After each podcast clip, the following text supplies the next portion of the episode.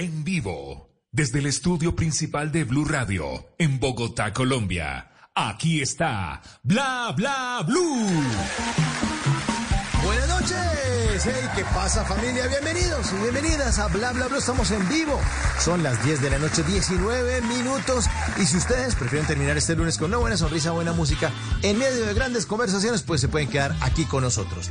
Bla Bla Blue siempre los va a acompañar de lunes a jueves, de 10 de la noche a 1 de la mañana. Y en la primera hora, siempre invitados o invitadasas de lujo. Alísteme los ingredientes, échemele agua a la sopa, es tan amable. Carla Giraldo ya está aquí. Ya la vamos a presentar. Y después de las 11 en historias que merecen ser contadas, les tendremos a Pastora González, una mujer que busca alianzas para educar a los niños aquí en Colombia. Historias que merecen ser contadas en Bla Bla Blue.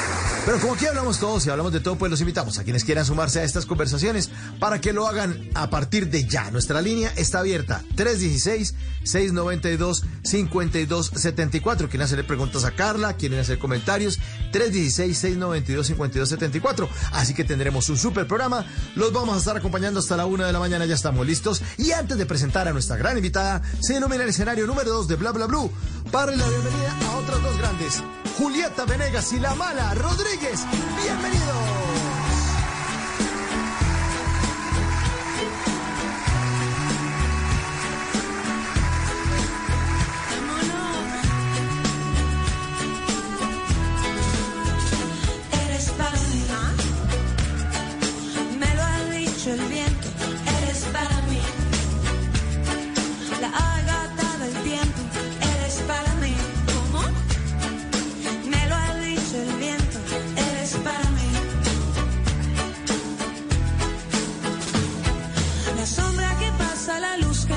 abraza, tus ojos mirándome.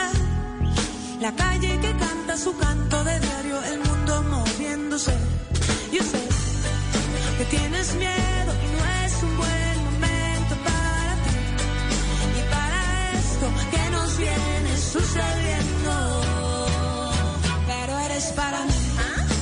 Eres para mí un blog de Julieta Venegas junto a la mala Rodríguez. Arrancando este lunes en Bla Bla Blue y me confirman que ya está lista nuestra invitada. Bueno, nuestra invitada esta noche ni es mala ni es Rodríguez, es una chef muy buena. Y yo la verdad tengo un poquito de miedo porque de pronto esta noche dice que vienen a sacarnos a todos. De pronto, estrenamos, estrenamos conductora de programa en diciembre. Mejor recibamos con un fuerte aplauso a una mujer maravillosa, Carla Giraldo. Bienvenida esta noche a Bla Bla Blue. Hola. Ah, me tienen trasnochando. Hace rato no trasnochaba. ¿Se acuesta temprano, Carla? Sí, yo sí, soy de 8 de la noche, yo ya estoy foqueada. ¿En serio? ¿Y por qué tan temprano? Porque tengo hijos, madrugo, hay que alistarlos. O sea, la vida en- de, de una mamá empieza mucho más temprano. Entonces, claro, ya hasta ahora, eso ya mañana amanezco fijo, seguro, como con un sentimiento como de guayabo. Sí. El trasnocho a veces da guayado, ¿no? Le da uno sed y todo, el dolor de cabeza. El otro día no está que uno no, no se halla. Bueno, pero qué delicia. Estoy feliz de estar aquí. Bueno, ok. Qué bueno, Carla. Bienvenida de nuevo. ¿Y cómo le está yendo en esta semana de triunfos? Mira que todo el mundo saludando, la que hubo, la que ganó, la ganadora. Se la víbora. No. Eh, mira, han sido, han sido eh, días maravillosos, eh, llenos de mucha gratitud, he pasado muy feliz, también he estado mucho con mi familia. Entonces, digamos que todos los días han sido como de agradecimiento y de- de- de- de sentirme feliz con, conmigo misma y de saber que realmente lo que uno se propone lo puede uno lograr. Usted me sorprendió cocinando postres y cosas, pero es que era cosa brutal, Carla. Brutal, brutal. ¿Y desde dónde, desde hace cuánto está cocinando? No, mira, yo realmente aprendí para el programa y me metí ¿En a clases antes de empezar el programa y me emocioné y tuve una conexión con el tema de los dulces, pero ¿sabes por qué? Porque todo es muy exacto, si no haces las cosas como son, no funcionan. Y entonces, en esos momentos donde yo me tenía que salvar, yo sacaba mis mejores cartas porque tienes que jugar a la fija, no, no quieres irte. Entonces yo lo que hacía era, ok, yo con, los postres siento que alguien me está dirigiendo y, como todo es tan exacto y hay que seguir la receta perfecta, pues yo decía, bueno, esta, esta es la carta que me tengo que jugar si me puedo salvar. Y además, eh, usted es demasiado estratégica, muy pila además, porque uno debe pensar siempre el público al cual va dirigido lo que uno está haciendo. O sea, ¿a quién tengo que sorprender? ¿A tres chefs que son los duros? Pues no puedo salir con un arroz con papas porque no. O sea, tiene que ser una vaina de alta cocina de un nivel muy alto. ¿Por qué? Porque es para ellos. No es para los empleados de subsidio ni nada. O sea, sino o sea, gente eh, Exacto, exacto. Y, a eso me dediqué. nosotros solamente tuvimos un día para, para hacer el plato de la final y para crearlo. Entonces yo estuve casi 24 horas sin dormir pensando realmente en que el menú fuera el que a ellos les iba a gustar y los iba a descrestar. Por eso hice una entrada de solo vegetales, por eso hice un plato fuerte que tuviera como cosas muy nuestras, como el chontaduro, como los palmitos, como la pimienta del putumayo. Y el postre, pues yo sabía que era, era la cereza del pastel, valga la redundancia con los postres, pero pues era lo que yo tenía que hacer, o sea, ya yo sabía que yo mi última carta me la jugaba con el postre. Y el postre para mí es, es la comida más importante porque si es un buen postre y cuando ya están llenos se lo comen, pues quiere decir que estaba muy rico. Eso es cierto. Entonces yo soy muy feliz. Muy dulce. además porque, muy dulce. Y, además, Carla, porque los platos tenían concepto. Entonces, cuando yo le oía a usted hablando de eso, yo decía, claro. Claro, porque además tiene, o sea, no es, no es lo que se me ocurrió, no, no, no, es que tiene una teoría detrás. Y me parece que los grandes platos del mundo, pues yo no soy tampoco el paladar más fino ni más recorrido, pero sí tienen ese concepto que usted le puso. Ay, no, que, que esta felicidad, me encanta, me encanta tantas flores, no, volví a ganar hoy. No, pues yo fui muy feliz, yo fui muy feliz, te lo juro. Eh, yo, yo hice todo con mucho amor, lo hice por mí y, y para ellos. Yo ese día cociné para ellos tres. Yo, yo te diría mentira si te digo, no, cociné para mi familia pensando. No, yo, te mentiría. Yo estaba acompañada de mi familia con el apoyo de ellos desde el día uno hasta el último día. Ellos jamás me abandonaron y jamás me, me van a abandonar, e, espero. pero, pero, pero yo ese día cociné para ellos para, los tres chefs, para Jorge, para Carpentier, para Nico, eh, y, realmente pensando en ellos, no pensando en nada más y pensando en que, eh, pues, que quería ganar y sacarlos a todos y que no me sacaran a mí en la final. Claro, pero hubo un postre especial, Carla, que usted hizo, que dijo Rausch, esto es, este es el mejor postre que se ha hecho en la historia de este programa. O sea, una cosa que, o sea, para que uno, un tipo de este calibre le diga, y creo que le dijeron es que me, tiene que vender la receta porque lo vamos a preparar en el restaurante, o no. Era un, era un, además, que uno dice, uy, esto es alto turme, que esto no es fácil, pues. Eso es re ah. Además, no me lo dijeron uno. Caldo de ministro, lo que, lo que se le antoje. No, caldo ministro no. a mí, no, además no me lo dijo solo uno, me lo dijeron los tres. Entonces, cuando los tres me dicen esto, yo hago plop y digo, ay, Dios mío, voy por buen camino, realmente me está sirviendo todo lo que estoy haciendo porque yo no paraba de estudiar, porque yo le invertí todo mi tiempo a Masterchef mientras estuve ahí durante los cuatro meses, eh, o sea, era lo más importante. Y, bueno, creo que eso se notó en la creación también de cada cosa que hacía. Y si hacía un plato de sal, igual me dedicaba a que fuera perfectamente craneado y que no, que no tuviera errores. ¿Cuál era el postre ese descreste, Carla? Eh, se llamaba Carla al desnudo y es un postre de remolacha con una granita eh, de remolacha con frambuesa. Sí, Carla al desnudo. Buenísimo, buenísimo. y se lo comieron todo. Sí, felices. Se le metieron muela con todo, sí, eso. le criticaron mucho porque usted eh, tenía un trato especial con Rausch, ¿no? Entonces decían, ah, eso es pura palanca. Claro, ella le coquetea, entonces esto es fácil, fácil. Ay, no, mira, él es hermoso y yo, yo no lo veía más que como una coqueteada. Yo he tratado de ser, era como dulce con él. Lo que pasa es que todo conmigo en ese reality lo malinterpretaron y siempre lo llevaron a extremos. Em, y, y, con ellos tres, sobre todo con Jorge y con Carpentier, hicimos como un clic en algún momento y, y, y todos esos momentos pasan durante la grabación.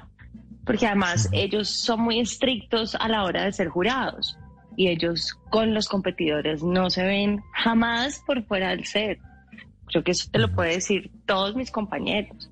Entonces, eh, es lindo esas conexiones en, en, en, el trabajo porque quiere decir que algo estás haciendo bien.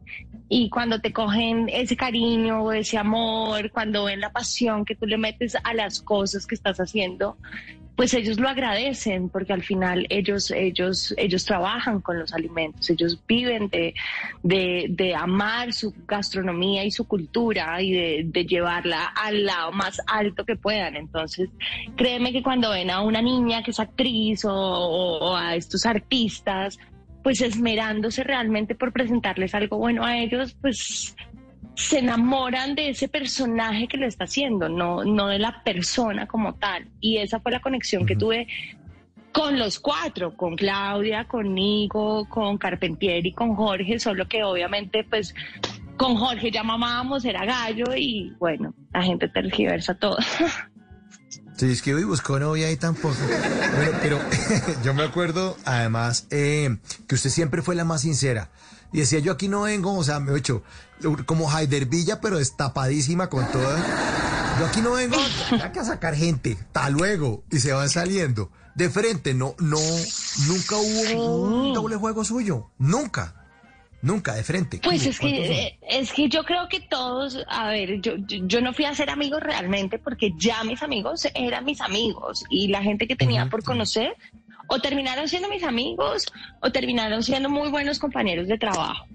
Eh, y yo fui muy clara desde el día uno con ellos y les dije, ay chicos, yo los voy a sacar a todos porque yo me quiero ganar esta vaina. Y nadie me tomó muy en serio. Y después ya se lo tomaron personal porque se dieron cuenta que sí, y bueno, yo, yo, yo siempre lo dije, fue mi juego.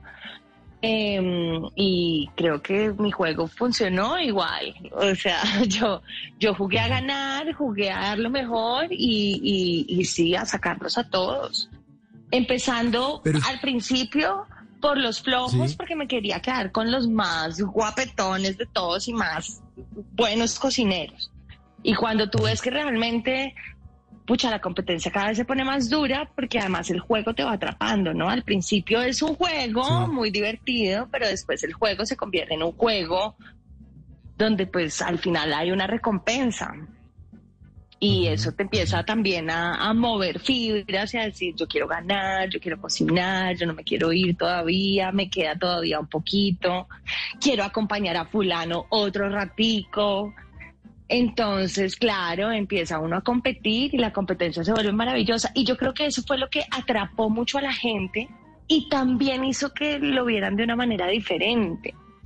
Hubo competencia aquí. Se ayudaron muchos, claro, pues al final somos seres humanos y el, el ser humano quiere ayudar también, pero hubo esta vez competencia y eso, eso a la gente también le gustó y lo atrapó y, y eso genera esas ganas como de saber y entonces quién la va a lograr y a quién van a sacar. No es como, ay, tan lindos todos como se quieren y se ayudan. De acuerdo.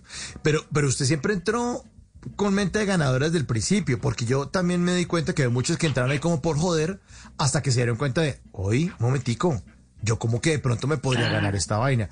Y ahí se empezaron a poner las pilas. En cambio, usted de una entró, fue como una ninja, o sea, ¿qué hubo? Ah, sí, no, yo, yo, no, es que yo, yo nunca he tenido mente de perdedora, ni, ni cuando he perdido hasta lo peor. Entonces, nada, yo siempre a ganar y, claro, siempre ganadora. Por eso a mí me dicen, ay, pero es que ella es súper arrogante y se cree lo máximo. No, yo no me creo lo máximo. Yo me echo flores porque pues si no me las echo yo, ¿quién más se las echa? Y No. Trato de dar lo mejor y pues obviamente pues si doy lo mejor, soy la mejor. Claro. no, no, bien. No, no, no, no. Mire, sa- sa- ¿sabe qué aprendí yo y me ha enseñado un poco la vida, Carla? Que cuando uno dice que uno es de lavar y planchar, la gente lava y plancha con uno. Eso es así. Claro. Sí, no, no, no, no, no, yo sí, yo, yo, yo tengo mi ego, también creo mucho en mí, creo en mis posibilidades, creo en lo que puedo lograr como, como mujer y como ser humano y bueno, nada, yo doy lo mejor y, y si gano bien y si no también, di lo mejor. No soy mediocre ni soy de aguas tibias, me gusta o todo o nada. Usted es una ganadora, Carla, pero además porque tiene, como lo está contando, y ya lo, nos dimos cuenta, mente de ganadora. Aquí en Bla Bla Blue, por ejemplo, ha estado Oscar Córdoba. Me sorprendió porque yo decía, Oscar Córdoba pudo haber sido un tipo con vendedor de carros, hubiera sido el del concesionario más grande de Colombia, porque es mente de ganador. Ah, se dedicó al fútbol y fue arquero. Mente de ganador. Usted tiene mente de ganadora. ¿Qué, qué, qué ingredientes tiene la cabeza de una persona que quiere ganar y que quiere ganarlo todo? No, tampoco, Rodrigo, no, pues espérese. Pues, pues eso pienso igual que el radio y pienso, ¿sabes qué? Yo pienso que a palabras necias oídos sordos. Y, y pienso que cuando más intenta la gente brillar y cuando más la gente da lo mejor, eh, la gente quiere jalarte hacia abajo. Entonces yo creo que lo que uno tiene que hacer es, es, es bailar solo Seguir. y ver quién quiere bailar contigo, pero, pero normalmente si buscas como ese tipo de aceptación y que todo el mundo te quiera y que ah, terminas queriendo, queriendo y haciendo lo de los demás y no viviendo tu vida como realmente la tienes que vivir por miedo al que dirán. Ujú. Eso es Y importantísimo. pues el que Y dirán, que digan lo que Sí, quieran. No importa. Lo que quieran. Si uno lo A hace veces sí bien, importa. lo- A veces Pero- importa pero- y es chévere también escuchar eh, lo que la gente tiene para decirte. A veces también cuando, Sí, cuando a veces dicen tanto algo, pues algo, algo, algo pasa. O sea, también algo hay que revisar, algo está mal. El carro no suena porque sí. Pero, pero no siempre uno tiene que hacer todo por, por querer eh, quedar bien con los demás y por querer ah, que la- los demás lo acepten o entrar en un círculo. Creo que uno tiene que hacer las cosas por uno y ahí se da cuenta uno realmente quiénes son sus verdaderos amigos, quién quiere brillar a tu lado, quién, quiénes son capaces de recogerte del piso y decirte, oye, eso estuvo mal, pero aquí estoy yo. Y no pisotearte más. Entonces, Exacto. No, Carla, que, le Y, quería y- apuntar y eso es lo que pasa, muchos, muchos señalan y pocos te ayudan. Es chévere que cuando, que cuando alguien te quiere aconsejar más que señalar, te ayudaran a salir de ese fango, no te hundieran más. Sí, y, y apoyando, Carla, lo que usted nos está contando y nos está diciendo, es que uno, igual, si lo hace o no lo hace, igual lo van a criticar y a destrozar. O sea, si usted pierde, la acaban. Pero si usted gana, la acaban. Entonces, ¿qué toca hacer en la vida? Ganar. Ganar siempre. Punto.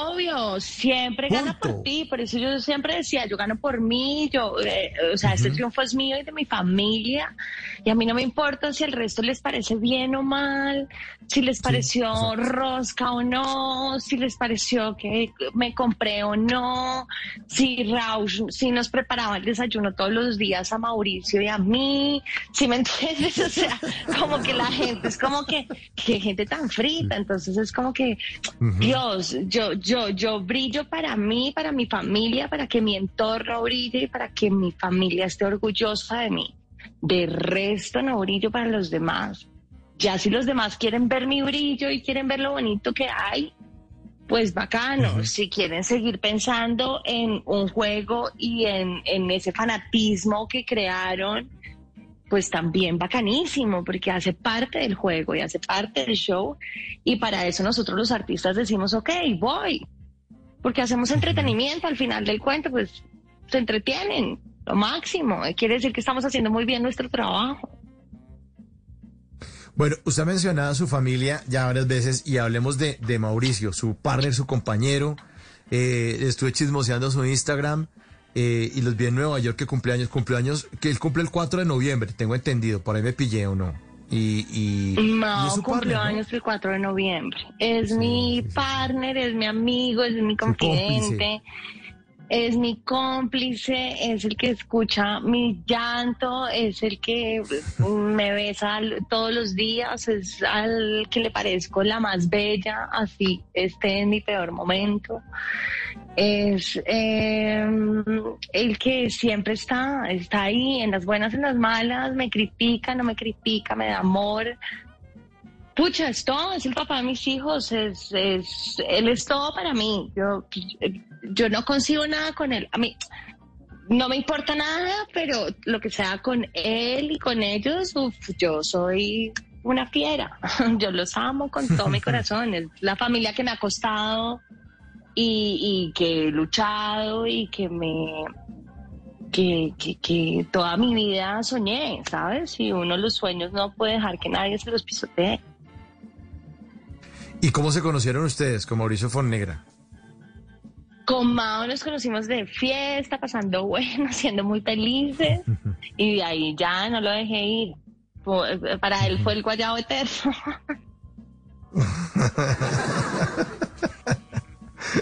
Y, y los hijos, los pero los hijos los ajuiciaron, porque los hijos los pusieron a, acostarlos, a acostarse temprano y ya cuidado. Yo no- sé. No, rumben, sí, no no, pues entre no, y son unos terremotos, entonces digamos que nada. Mao se dedica a su música, a su diseño, a sus cosas, a- tiene su estudio acá en la casa, y bueno, nada, y yo, yo soy mamá, toda mamerta y me acuesto temprano. Yo no, ya todos ya aquí a- apaguen luces a las 7 porque ya nos está cogiendo la noche. Pero sí, ya nos ajuiciaron. Yo creo que los hijos ajuician a quien sea. Sí, sí, exactamente, así lo es. Y bueno, aparte de eso, ustedes tienen un café que se llama El Industrial. ¿Cómo va con ese negocio? Sí. ¿O, la, o la pandemia ¿Cuándo también los- vienes? los, ¿Cuándo los- vienes? los golpeó? ¿Cómo Pues cuándo yo-? Vamos allá a gorrear. ¿Cómo sería venir, no? Ajá. Y ya, ¿sabes Oye, lo que es pues- Sin palabras, yo soy re nítido, ¿sabes qué? Lo que las atiendo re más. ¿Que a qué, mami? ¿Qué te tomas y tal? Exacto. ¿Qué te tomas en el, No. en el industrial? ¿Qué te tomo?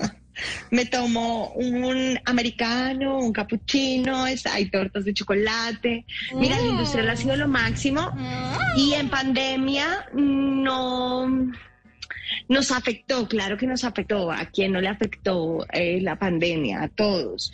Pero digamos que para nosotros todo lo malo que pasa es lo mejor que puede pasar y le dimos la vuelta, tratamos de mirar eh, cómo iba a ser nuestro nuevo proceso y cuando dieron apertura crecimos. Y, y somos muy felices y somos muy exitosos y tenemos gente amante del café que va, que realmente se dedica a deleitarse con, un- con una buena experiencia.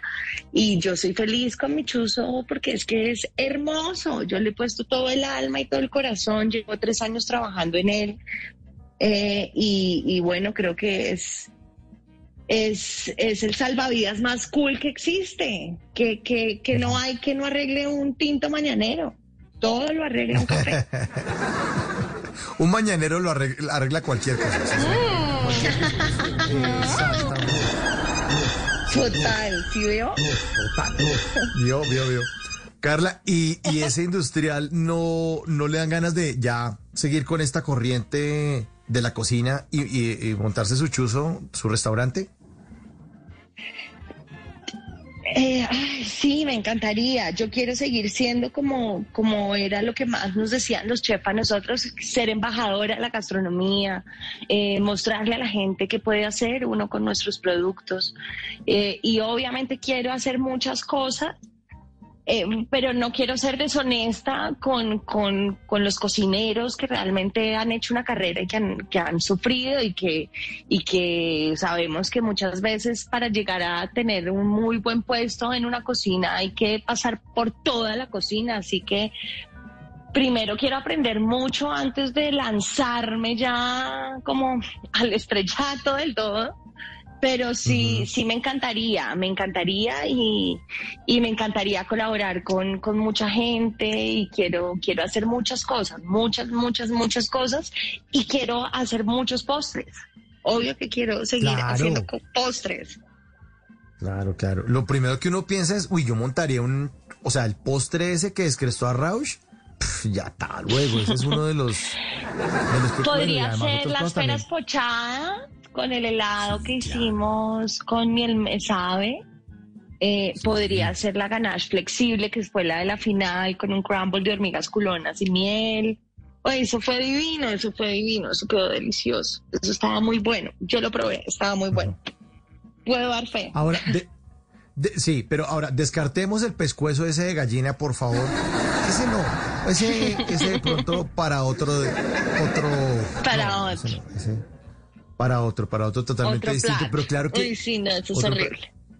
Uy, pero, pero bueno, de todas maneras, si se mete en esto, ahí le toca irse de la actuación, porque eso sí no puede cobrar el tiro de esquina y cabecearlo al tiempo.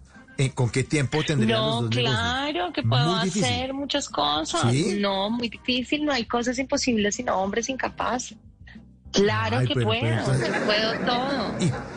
Y, y con la grabación y eso, donde le pongan, usted sabe, pues, como graban, o sea, llamado a las 7 de la mañana Pero es que para recuerda que telenovela uno en la tal. vida no logra, no, pero es que recuerda que es que uno en la vida no logra uno todo solo. Entonces, para uno tener un buen lugar, uno tiene que tener un gran equipo y, y- y mi experiencia es el industrial. Si yo no tuviera el equipo que tengo, si yo no hubiera, si yo no tengo esos chicos jóvenes que, que juepucha, tienen 20 años, pues les encanta trabajar y ponen todo el corazón y todo el amor. Si yo no tuviera una barista como Alexandra, que le pone el alma y que va todos los días y que no le importa nada porque siente la empresa como suya, eh, pues fue pucha, yo no tendría el éxito que tengo como, como el industrial. Entonces siempre hay que agradecer también como a toda esa pirámide que está ahí, que te ayuda a sostenerte. Si yo monto un restaurante, un sitio de postres o lo que sea, pues tengo que tener un equipo que, que me ayude. Yo sola no puedo con nada. Y un billete, ¿no? Porque un restaurante cuesta un billete. Pues sí, pues bueno, ¿quieres, ¿quieres ser socio? No, no, somos- no, yo voy allá y le pruebo los platos. Hago de Rausch allá, ya que me estoy quedando calvo. Bueno, hágale. Vaya, Hágale, hágale. hágale. Oiga, Carla, la está Ese es el saludando más cuchilla. 316. El más cuchilla es el Rausch, pero, es, pero eso es que se quiere ser, ese se le quiebra la voz y se le arrugaba los ojos y se le aguaba el ojo y todo. Ay, es hermoso, sí. Sí, sí, sí. Ay, no, Los es duros- que, es que sí, o sea, sí, ay, no, fuimos, tuvimos una conexión, ¿sabes qué? Cuando ellos escucharon como mi historia, ahí, ahí hubo un clic con todos cuatro y fue como, ah, lo máximo, ¿sabes? Los conocimos además a ellos también ese día, porque ellos también contaron y cuentan sus historias. Entonces sí, Sí, claro. es divino, eso son cosas que la gente no ve, pero que pasan, y no solamente conmigo, o sea, con Fran, con Diego, con Marvel, yo creo que cada uno tiene una historia hermosa que contó y que, que a cada uno le hizo un clic y por eso también ahí se ve después de ese capítulo que hay muchas relaciones que cambian. Y, dan un giro, como una novela, y uno dice, uy, pero ahí qué pasó, como así. Sí, melodrama también ahí encima de la, de la, de la, de la estufa. La están saludando, Carla, en el Sí, no, 316-692-52, eh, 316-622-5274. Nuestra línea de bla bla blue dice, hola Mauro, los mejores saludos desde Canadá. Algo que entendí en Masterchef es que Carla jugó con estrategia y de manera inteligente a pesar de que se llevó por delante. Eh, me hubiera sorprendido que Carla no hubiera ganado si Joder Rausch fue su instructor. Eso hubiera hecho quedar muy mal a su profesor. Ah, ¿Qué le decimos a nuestro oyente en Canadá? Si fue su instructor, no. Eh, no.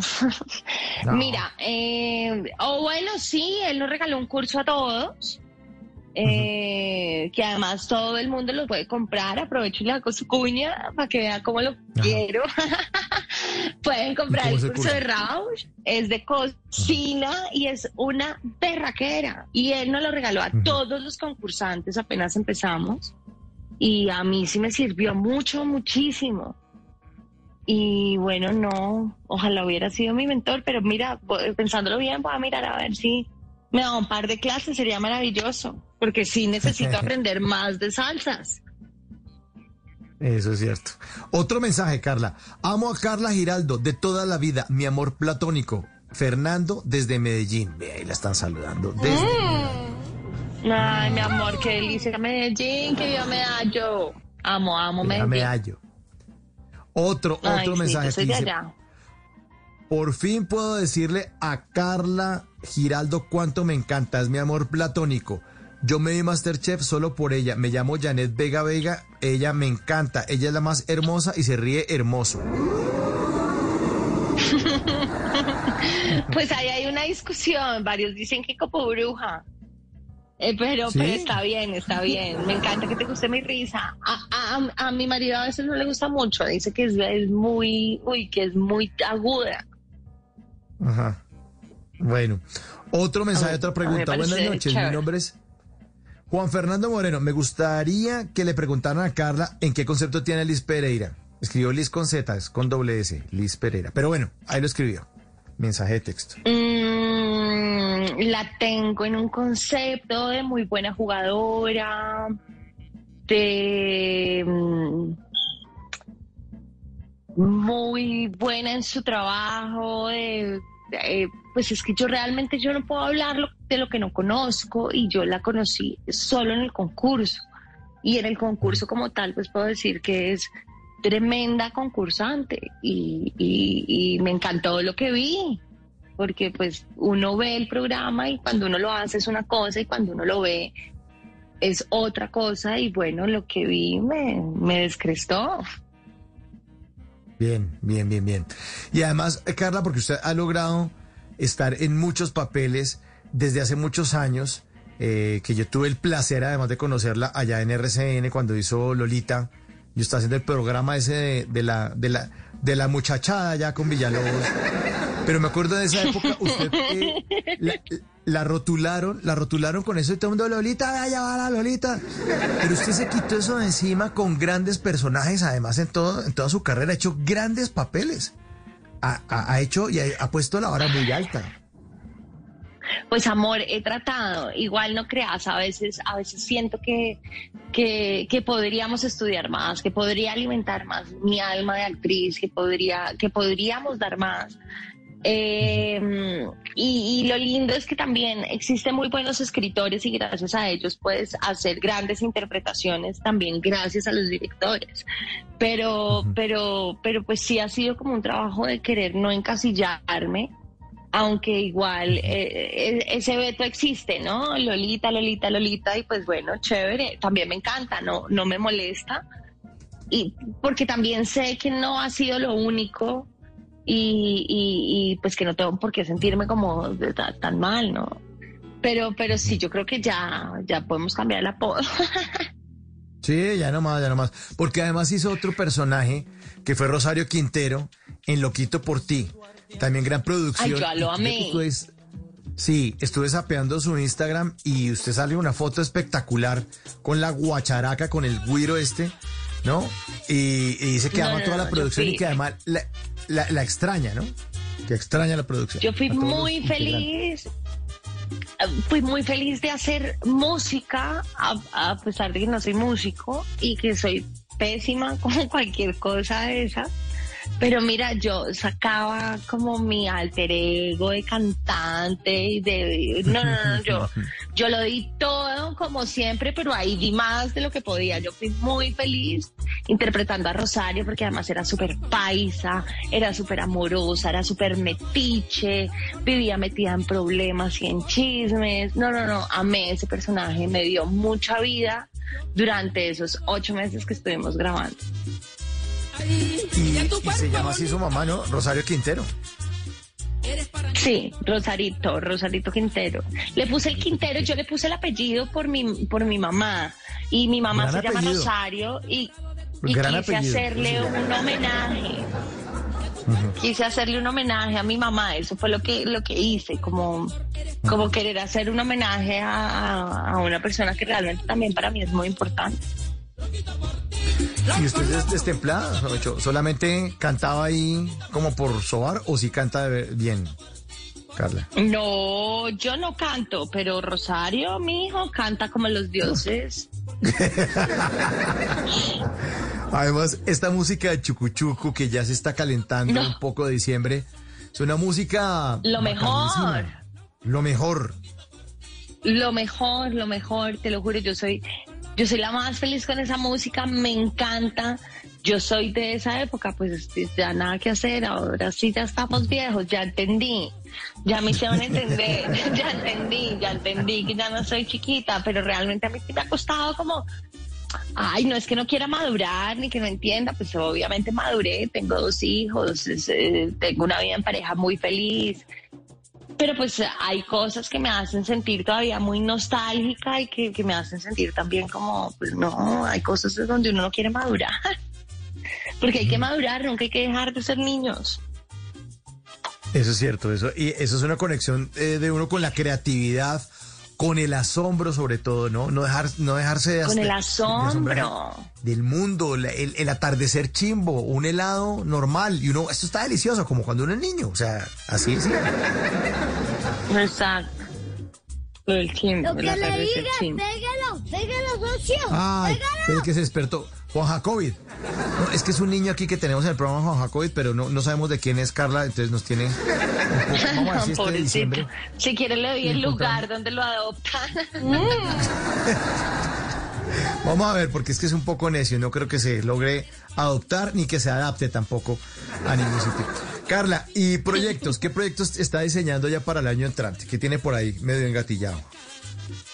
Bueno, cocina, eh, televisión, ahí viene de todo un poco. Yo creo que ya en, en febrero, marzo podemos estar como mostrando todo. Por ahora pueden ver la película con Loquillo ahí en Netflix, que fue divina y que es maravillosa y es una comedia y estamos ahorita ahí. Y, y nada, ya, ya se acabó este año, ya esperar a lo que llegue el próximo y todas las sorpresas que trae. Bueno, ahí estaremos pendientes de, de todas las cosas que usted cocine, porque en serio lo, las hace con sinceridad, con una mentalidad de ganadora y además, así como le decían los chefs, con un poquito de algo, con contrastes, con la buena actitud de, bueno, toca ganar, pero también con la capacidad de cocinar bien, de hacer postres, de ser dulce. Eh, y sobre todo demostrar amor, Carla, porque no hay demostración más importante en la vida del amor que la cocina. Eso sí no existe, pues. Ay, yo sé, Mauricio, yo fui muy feliz de estar ahí. Bueno, nada, ya, ya se acabó, ya pasó. Eh, me quedan muchos recuerdos, me queda el trofeo y, y me queda la satisfacción de haber aprendido mucho de cocina y de poderlo implementar en mi vida y en la vida de mi familia. Pues que así sea, Carla. Un gran abrazo. Mucha suerte. Estaremos pendientes de todos los proyectos y todas las cosas que está cocinando para el 2022. Saludos a Mao, saludos a los hijos y la dejamos dormir porque de pronto esta conversación ya está despertando a los niños que me imagino que mañana tendrán que madrugar. Les mando un beso enorme, gracias en serio por tenerme aquí a punta de bla, bla, bla, blue. Y bueno, nada, soy muy feliz, qué felicidad acompañarte hoy en este trasnocho mío. Gracias, Carla Girardo, por endulzarnos. Bla, bla, bla. Un gran abrazo y bienvenida siempre. Te mando un beso, gracias.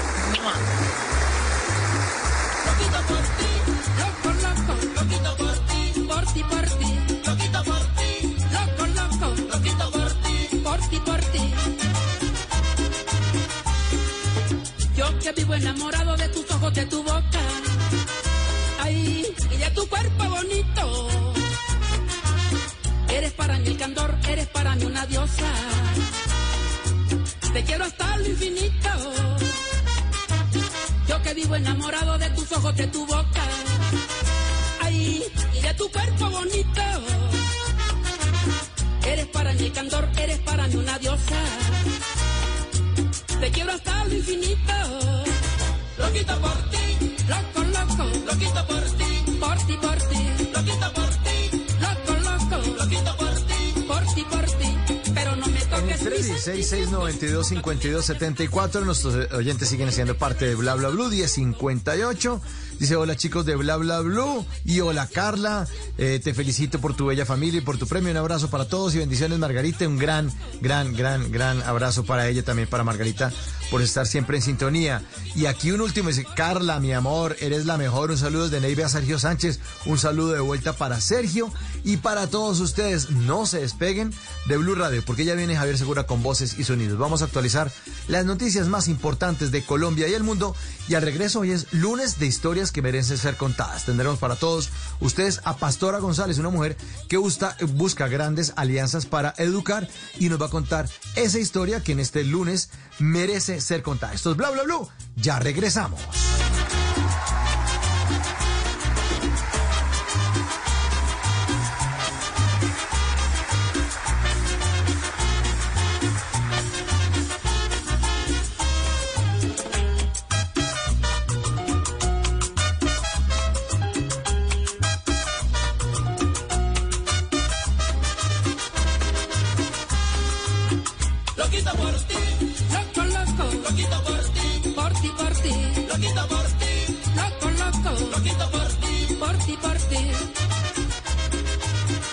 En las noches la única que no se cansa es la lengua. Por eso, de lunes a jueves a las 10 de la noche empieza Bla Bla Blue con invitados de lujo. Soy Gonzalo Valderrama Múnera con tilde en la I. Les habla Daniela Pachón de Noticias Caracol Televisión. Le saluda el músico, acordeonero, compositor Rolando Ochoa. Soy Aura Cristina Gainer. Soy Rodrigo Garduño, creador y fundador de 54D. Los saluda su doctora clown, la payasa de hospital. Con buena música, con historias que merecen ser contadas, con expertos en esos temas que desde nuestra casa tanto nos inquietan y con las llamadas de los oyentes que quieran hacer parte de este espacio de conversaciones para gente despierta. Bla bla blue. De 10 de la noche a 1 de la mañana. Bla bla blue. Porque ahora te escuchamos en la radio. Voces y sonidos de Colombia y el mundo en Blue Radio y bluradio.com. Porque la verdad es de todos. Ya son las 11 de la noche en punto y esta es una actualización de las noticias más importantes de Colombia y el mundo en Blue Radio. Hace ya cuatro meses que fue aprobada y promulgada la ley de comida chatarra y todavía los empaques de los alimentos con exceso de sodio o azúcar siguen sin etiquetas de advertencia. Felipe García. El Ministerio de Salud tiene hasta el 31 de julio del próximo año, es decir, ocho meses más para hacer la reglamentación. Pero según el representante Mauricio Toro, autor de la ley, el ministro Fernando Ruiz y sus asesores al parecer la tienen embolatada y quieren hacer, abro comillas, lo que se les da la gana, con una resolución que salió días antes de promulgada esta ley de comida chatarra. Yo espero que el ministro y sus asistentes pues entiendan que ellos tienen que ceñirse a lo que se aprobó en la ley y no a lo que a ellos les dé la gana. Así que si esto llega a pasar, habría que demandar la ley, que la, la reglamentación que ellos saquen y se incluyo, esto, esto sería una contravención. Ellos se irían de Procuraduría y de prevaricar. Toro advierte que la resolución del gobierno responde a los intereses de la industria y no los de los colombianos. ¿Qué es lo que quiere el ministerio? Violar lo que se aprobó en la ley para sacar un etiquetado que no responde a la evidencia técnica y científica mejor y libre de interés. Fuentes del Ministerio de Salud afirman que en el momento se está revisando el tema con estudios para tener la mejor evidencia y así hacer la debida reglamentación.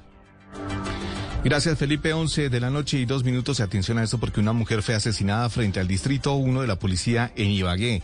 El presunto asesino fue capturado por las autoridades, informa Fernando González. Conmoción en Ibagué por el homicidio de Diana Paola Solano Barrios de 35 años de edad frente al Distrito 1 de la Policía Metropolitana. La indignación se vivió entre los testigos del hecho. Increíble. Matan a una mujer delante del Distrito de Policía. Esto es Ibagué. Está la policía de Ibagué. La mejor policía de Colombia. El coronel Misael Ricardo Ortiz Garzón, subcomandante de la Policía Metropolitana. Pierde la vida una persona de sexo femenino a raíz de varias lesiones generadas con arma blanca. Los hechos ocurren, al parecer, por un tema de intolerancia social. Dentro de la hipótesis que está manejando con referente a estos hechos, al parecer lo que genera la diferencia entre estas dos personas es por un tema de un puesto informal que tenían en la 15 con tercera. Por su parte, el alcalde de la ciudad, Andrés Fabián Hurtado, también se pronunció. Eso por supuesto que lo repudiamos y lo rechazamos. Y tendrá que pagar esta persona, un tema de, de salud mental, de un tema psiquiátrico. Ministerio Público rechazaron este homicidio. Francis Joana Ardila Salazar, personera municipal. Y a la vez manifestamos de manera categórica nuestro total desacuerdo con cualquier tipo de acto violento que atente contra la dignidad y la vida de nuestras mujeres. El capturado será presentado en las próximas horas en estrados judiciales. 11 de la noche y tres minutos y ahora vamos al norte del país porque en norte de Santander decenas de venezolanos cruzaron el puente Francisco de Paula Santander. En este paso legal tan solo se mantiene un corredor humanitario para enfermos y estudiantes. Julia Cano. Decenas de venezolanos regresan a su país con compras especialmente de mercados, luego de que abrieran la frontera en el puente internacional Francisco de Paula Santander. En estos momentos se mantienen abiertos los pasos legales más importantes del departamento, como es el puente Simón Bolívar y este puente que fue abierto el día de hoy. Fui al médico a llevar a mi hijo y a comprar mercadito, mami. ¿Qué lleva de mercadito? Llevo útiles de aseo, papel higiénico, comida para los perritos y eso, mamita. Sin embargo, debido a la medida de pico y cédula que implementó Colombia, algunos venezolanos a los que no les coincide para poder pasar hacia nuestro país deben hacerlo por las trochas. Los flujos migratorios se mantienen bajos. 11 de la noche y cuatro minutos y atención a esto porque dos colombianos se encuentran entre la lista de fallecidos eh, del accidente ocurrido el pasado 6 de noviembre en una autopista que conecta a la Ciudad de México con Puebla que dejó al menos 19 muertos y 3 heridos. Joana Cardona.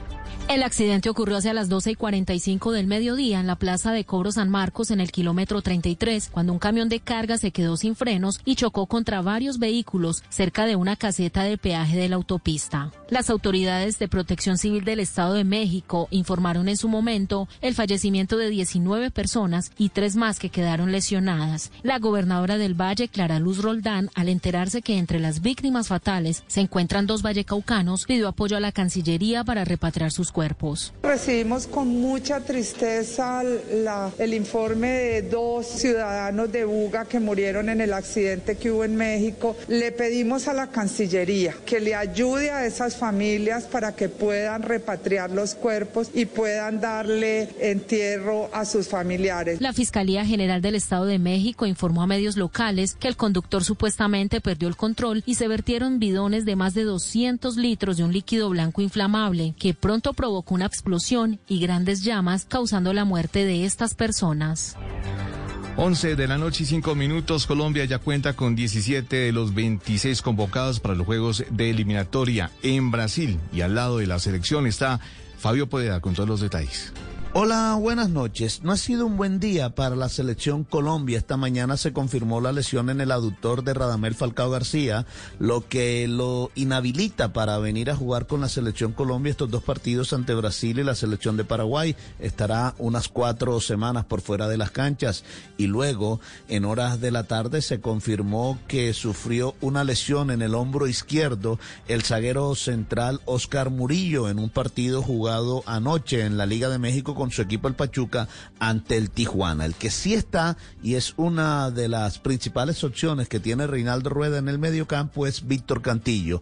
El volante del Corinthians de Brasil dice que ahora es un jugador con más agresividad. Bueno, ahora estoy jugando en una posición más retrasada, eh, donde me ha tocado de pronto agregarle un poco más de agresividad, un poco más de marca a mi fútbol, eh, porque lo obliga la, la posición y, y es lo que he intentado mejorar. Hoy la selección Colombia entrenó con 16 jugadores en Atibaya, donde estaba concentrado, y luego, después del entrenamiento, llegó Luchito Díaz para completar ya 17 jugadores convocados. Noticias contra reloj en Blue Radio. Y cuando ya son las 11 de la noche y 7 minutos, la noticia en desarrollo, el presidente de Nicaragua, Daniel Ortega, llamó hijos de perra de los eh, imperialistas yanquis a los siete aspirantes presidenciales de la oposición detenidos, a los que evitó enfrentarse en las elecciones generales eh, del domingo en las que fue reelegido. La cifra que es noticia, los 199 días que pasaron en órbita los cuatro astronautas de la nave SpaceX, es la primera nave espacial estadounidense en alcanzar esa marca. La nave amerizó hace unos minutos en el Océano Atlántico frente a las costas de la Florida. Y quedamos atentos al sismo de magnitud 5.8 que sacudió la costa del Pacífico de Nicaragua este lunes, según reportes del Servicio Geológico de los Estados Unidos. El desarrollo de estas y otras noticias en blurradio.com y en Twitter, en arroba blurradiocos y en sintonía con bla bla blue. Conversaciones para gente despierta. Estás escuchando Blue Radio. Termina el día con una actividad que disfrutes como leer o escuchar música. Es tiempo de cuidarnos y querernos. Banco Popular. Hoy se puede, siempre se puede. Sí, señor Rodríguez. Su crédito ha sido aprobado. A Oscar y todas las personas que trabajamos en el Popular nos mueve el propósito de estar siempre contigo con las mejores opciones para hoy y el futuro. Así vivimos el efecto positivo. Conócelo en bancopopular.com.co. Banco Popular. Hoy se puede. Siempre se puede. Somos Grupo Aval. Vigilado Superintendencia Financiera de Colombia. Si humor. Presidente, ¿cómo le fue por Dubái, por Tierra Santa? Cuéntenos. Buenas, buenas, buenas, buenas. Les cuento que lloré mucho cuando vi el muro de los lamentos. O sea, Ay, no. cuando vi los comentarios que me ponen en Twitter. Si es El opinión. ministro de Defensa, Diego Molano, dice que Irán es un enemigo de Colombia. ¿Sí es? Quiero pensar que lo que el ministro está diciendo es que se han encontrado ciertos indicios en las fronteras de Colombia de miembros de Hezbollah que están tratando de ingresar bien en Venezuela o bien en Colombia. En mi interpretación habría que dividir de lo que se trata de Hezbollah y de lo que se trata de Irán. Voz Populi. Aquí está la doctora enfermanda con sus consejos. Para casos leves de corrupción se van a tomar una pastilla de Coimet Morformina, pero para casos más fuertes de corrupción le recomiendo una cucharada cada 12 horas de Noxmintic. Este de lunes a viernes desde las 4 de la tarde. Si es opinión y humor, está en Blue Radio, la alternativa. La noche del sábado en Blue Radio ya tiene su tumbao. Muy pronto. Por años, los archivos del 1111 buscaban explicaciones de estos números. 11, 11. Para la astrología, la numerología, la angeología tiene un significado positivo. Para los científicos de Blue Radio, tiene un significado. Una selección rebelde, una selección que peleó, una selección que luchó en el complemento y una selección que encontró el premio. Vaya gol, un gol que cantamos todos. 11-11, Colombia-Brasil. Más positivos que nunca. Blue Radio, la alternativa positiva. Menos para COVID. En las noches, la única que no se cansa es la lengua. Por eso, de lunes a jueves a las 10 de la noche empieza Bla Bla Blue con invitados de lujo. ¿Qué tal amigos? Soy su amigo Chupani Ayala. Hola, soy Daniela Legarda, influencer y escritora. Los saludo, soy Marcelo Cezán. Los saluda Leonor Espinosa, chef de Leo en mi casa en tu casa. Los saluda Juan José Buscalia. Saluda Luli Bosa. Hola gente, yo soy Diego Camargo. Los saluda Constanza Gutiérrez. Con buena música, con historias que merecen ser contadas, con expertos en esos temas que desde nuestra casa tanto nos inquietan y con las llamadas de los oyentes que quieran hacer parte de este espacio de conversaciones para gente despierta. Bla bla blue. De 10 de la noche a 1 de la mañana. Bla bla blue. Porque ahora te escuchamos en la radio.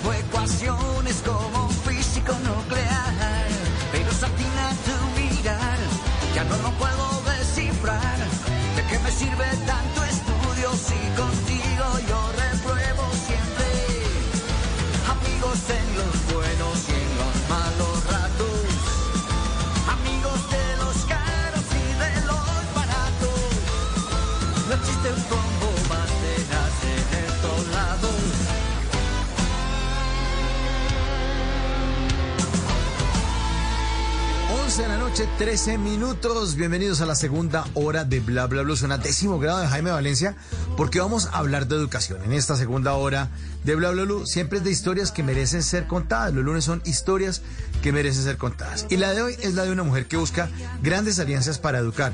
Ella es Pastora González y le damos la bienvenida esta noche a Bla Bla Bla. Pastora, muy buenas noches. Gracias por estar esta noche con nosotros. Hola Mauricio, buenas noches, muchas gracias por la invitación. Bueno, Pastora, contémosles a los oyentes primero un poco de su vida. Eh, háblenos un poco de usted. Eh, usted es una ingeniera industrial con maestría en gestión logística. Bueno, y cuéntenos acerca de su trayectoria, por favor. Gracias, Mauricio. Sí, efectivamente, eh, mi pregrado fue en ingeniería industrial. Trabajé muchos años, muchos años en lo que se conoce como el sector real, y mis, últimos años como ingeniera en una empresa que la llevo siempre en mi corazón. Tuve la oportunidad de los dos últimos años trabajar fuera del país con esa compañía. Y cuando regreso viene el cambio, y el cambio es un cambio radical, pasar de, de todo este tema productivo y de generación de, indicadores para que los ingresos de las compañías crezcan de una manera exponencial, a encontrar y enfrentar una realidad que es toda esta historia social tan complicada que se vive en varios territorios del país.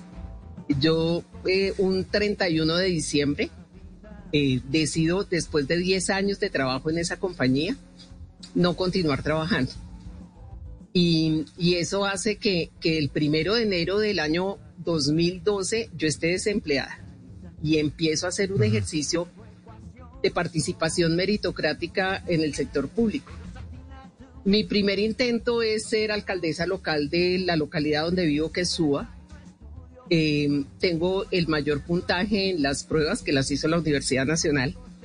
Y lo simpático del ejercicio es que a mí me decían, bueno, ¿y partido político? Y yo decía, pues ninguno. ¿Y usted por qué llegó aquí? Yo, pues porque pasé por aquí y vi un aviso que decía, inscríbase para ser alcaldesa local. De ese ejercicio de hacer eh, participación meritocrática, puedo contar que también estuve en ICBF, tanto para Bogotá como para, para Cundinamarca, preparándome mucho, estudiando mucho, y llegué al, yo creo que a lo que realmente cambia mi vida y es poder trabajar en las zonas de consolidación territorial, que son las zonas de recuperación de conflicto armado. Y en ese ejercicio, pues la vida cambia por completo. Encontrar una realidad de tanta necesidad, de tanta diferencia y lo cuento, mi, cuando hago referencia al trabajo fuera del país, estuve en República Dominicana y yo en una ignorancia que no me da pena reconocerla, yo decía, no, Colombia esto, mejor dicho, nos llevamos lejos todo lo que sucede en este país. Y cuando empiezo a estudiar para presentarme a esas pruebas meritocráticas, pues resulta que el indicador Gini de Colombia es el penúltimo país de América Latina y luego de nosotros está Haití. Esa realidad esa brecha tan grande y esa diferencia es lo que definitivamente hace el cambio. Y, hace el cambio y me lleva a, recorrer pues, Catatumbo, Montes de María, eh, el nudo de Panamillo, la cordillera central y conocer realidades bastante complejas con un programa precioso que se llamaba en, en ese momento el programa de respuesta rápida y era tratar de reactivar la confianza y que la gente volviera a poblar esas zonas que habían sido tan azotadas y empezar a hacer escuelas, parques, porque definitivamente a los primeros que hay que empezar a darles ilusión y esperanza es a los niños. Así es, y es un gran reto, sobre todo porque usted venía de ese sector, como lo está contando, eh, de ser una gran profesional en ingeniería industrial, que además es una carrera excelente. Eh, he tenido la oportunidad de estar cerca de ingenieros e ingenieras industriales y el campo de acción es, brutal, pero también está direccionado a eso, ¿no? ¿Cómo aumentamos los números de esta empresa privada? ¿Cómo eh, los productos se van a empezar a vender por toneladas? si son si es algo de líquidos por hectolitros y por miles y miles de millones de, de pesos en ganancia. Pero ¿qué hizo Pastora en su cabeza que usted tomara esa decisión ese 31 de diciembre de 2011 para amanecer el 1 de enero de 2012 desempleada? ¿Por qué estaba sintiendo que por ahí no era y por qué de pronto un día para otro en el cambio de año decidió darle ese giro a su vida? Yo tenía la representación legal de dos filiales de este grupo. Uno era el sector camionero, que fíjese, Mauricio, lo más atípico del mundo, pues en, en- en un- en una realidad un poco machista eh, y en ese, en ese ámbito que es eh, todo lo que es el transporte de carga, eh, llegar a, a liderar esta compañía pues fue muy bonito y lo segundo pues era la parte de la representación legal en esta filial en Dominicana. Cuando yo regreso a Colombia, a mí me proponen quedarme gerenciando la filial en, en Dominicana y yo en ese momento mi familia es muy nuclear, somos, somos cuatro personas, hoy, hoy tres, porque mi hijo ya próximamente deja el nido. Eh, y obviamente los invito a que conozcan y les digo, vengan, esta es la oportunidad, nos vamos a quedar acá. Y al primero que llevo es a mi hijo en pleno festival, presidente de música latina, ya todos los artistas. Yo dije, no, pues con esto lo, lo seduzco. Y él llega a, a- a Santo Domingo, muy bonito, muy chévere, y dice, no, yo acá definitivamente no me veo. Entonces yo sola, digo, en Dominicana no me quedo. Eh, cuando regreso a Bogotá, eh, empiezo a mirar, pues como ya todo, dos años que uno considera que no marcan, sí marcan muchísimo. Ese, ese tema de estar uno fuera, cuando llega todo le parece eh, que, que amerita hacer cosas distintas. Y dentro de la compañía, con, repito, a, la- a los accionistas de esa compañía, en mi corazón y en el agradecimiento de haberme permitido vivir y disfrutar lo que hice, eh, como aquí qué, o sea, como, como más de lo mismo, como que, como que no. Hubo un tema que definitivamente fue el que, el que la decisión. Mi hermana es antropóloga y mi hermana en ese momento trabajaba con el Colegio Calasanz de Bogotá. Y venía de manera incipiente en ese momento la Fundación Educativa Calasanz, que hoy tengo la dicha de estar al frente y de dirigir. Y empiezan con un programa precioso que se llama Entrega una beca, entrega un futuro, con el que pretenden que niños que no tienen recursos económicos para poder llegar a las mejores universidades privadas de este país puedan hacerlo. Y yo me acuerdo que en una reunión de junta directiva de esta compañía, yo propongo que ya casi van a cumplir un número de años importantes y que por qué en un poco en el marco de la responsabilidad social de esta compañía no se hace una donación o una beca para este muchacho. Y me dice, o, a un- o una niña que tenga un perfil muy bueno y que pueda asumir ese reto. Y, y pues hacen toda la discusión y, y una revisión de temas y, y llegan a la conclusión que, que no se alinea ese tema con lo que se pretende en ese momento en la compañía. Y ahí la decisión es radical. Yo digo, no, como, como la propaganda de, de una entidad financiera en el lugar equivocado. Y en el lugar equivocado, porque Mauricio? Mm, Yo, yo vengo de un papá que me amaba y que hoy desde el cielo sé que todos los días está ahí y que nos decía mi hermana y a mí, el único compromiso de ustedes con la vida es ser felices. Y si en algún momento no lo son, media vuelta y arranquen de nuevo, porque es lo único que les va a permitir disfrutar cada día de su vida. Y creo que hoy, pues con canas y con, con ya más, dice una amiga mía, con más pasado que futuro, creo que hemos cumplido al pie de la letra ese querer y tratar de ser felices.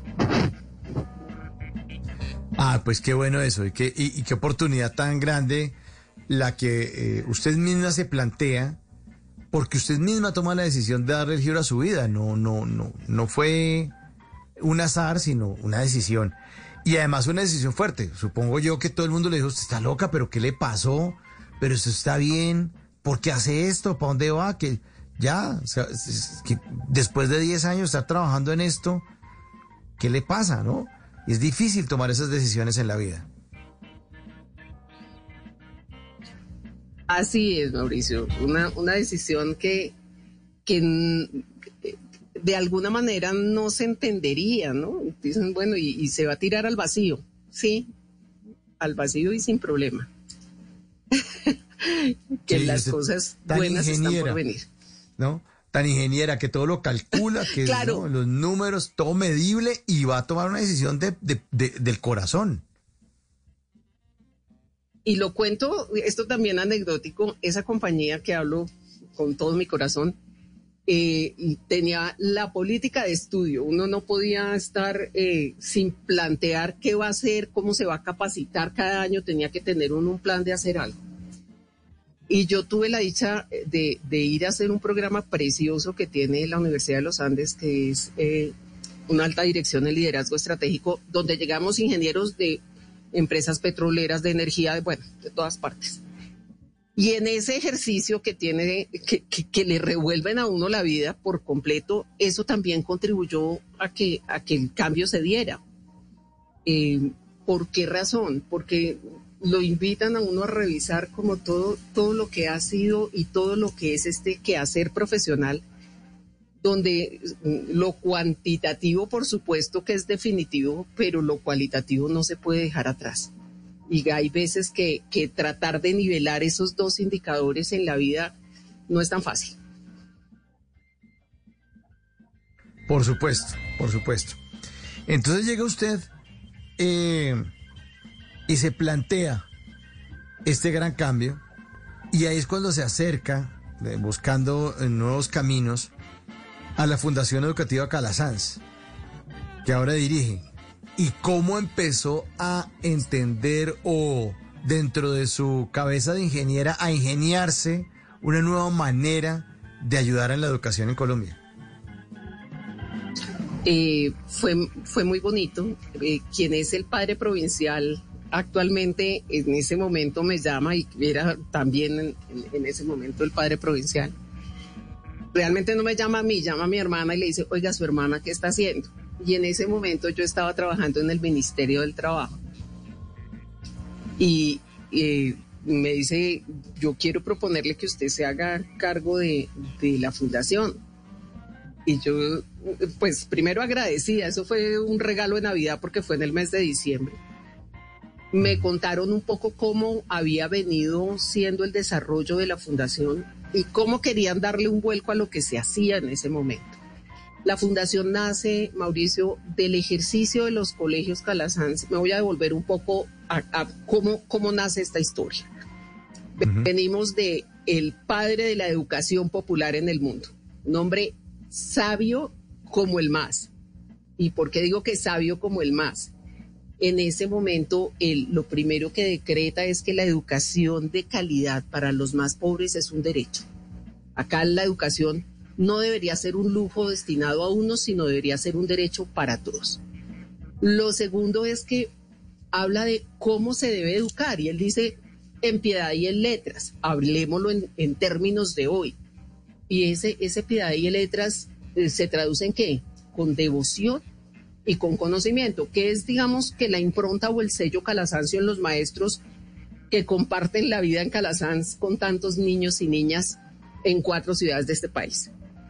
Pero si bien es cierto que, los padres llegan, los padres escolapios llegan a este país hace 70 años, 72 exactamente, y abren cuatro colegios, uno en Bogotá, uno en Medellín, uno en Cúcuta y uno en Pereira, destinados a niños y niñas o a familias que tengan cómo pagar una pensión, pues se devuelven a esos 400 años de historia donde la opción por los pobres debe ser definitiva.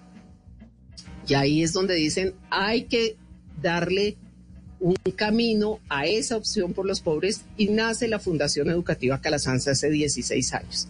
¿Para qué? Para procurar que esos niños de esos entornos en que nos movemos en estas cuatro ciudades, que no tienen acceso a educación de calidad, pueda ser proporcionada principalmente a través de qué? De recursos que se gestionan desde las mismas comunidades educativas, los estudiantes, las familias, los docentes, los empleados, los proveedores, todos aportando para que esto se haga realidad.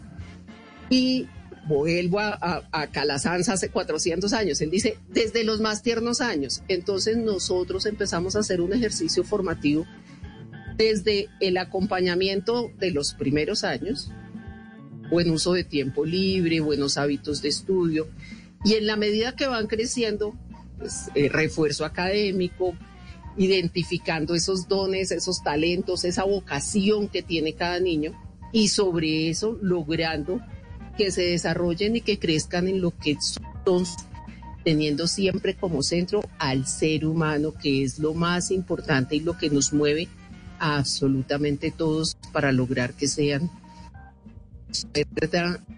eh, unas personas de bien y que en esta sociedad un poquito desbaratada la vida empiece a ser distinta y ellos se conviertan en multiplicadores y en ejemplo de sus comunidades y de su entorno. ¿Y cómo empezaron entonces? En qué, Sí, pastora, no, y le quería preguntar, ¿cómo, empezaron a, gestarse eh, esos proyectos para los recursos, que es lo más difícil, ¿no? Y desafortunadamente es así. No hay plata, no hay nada.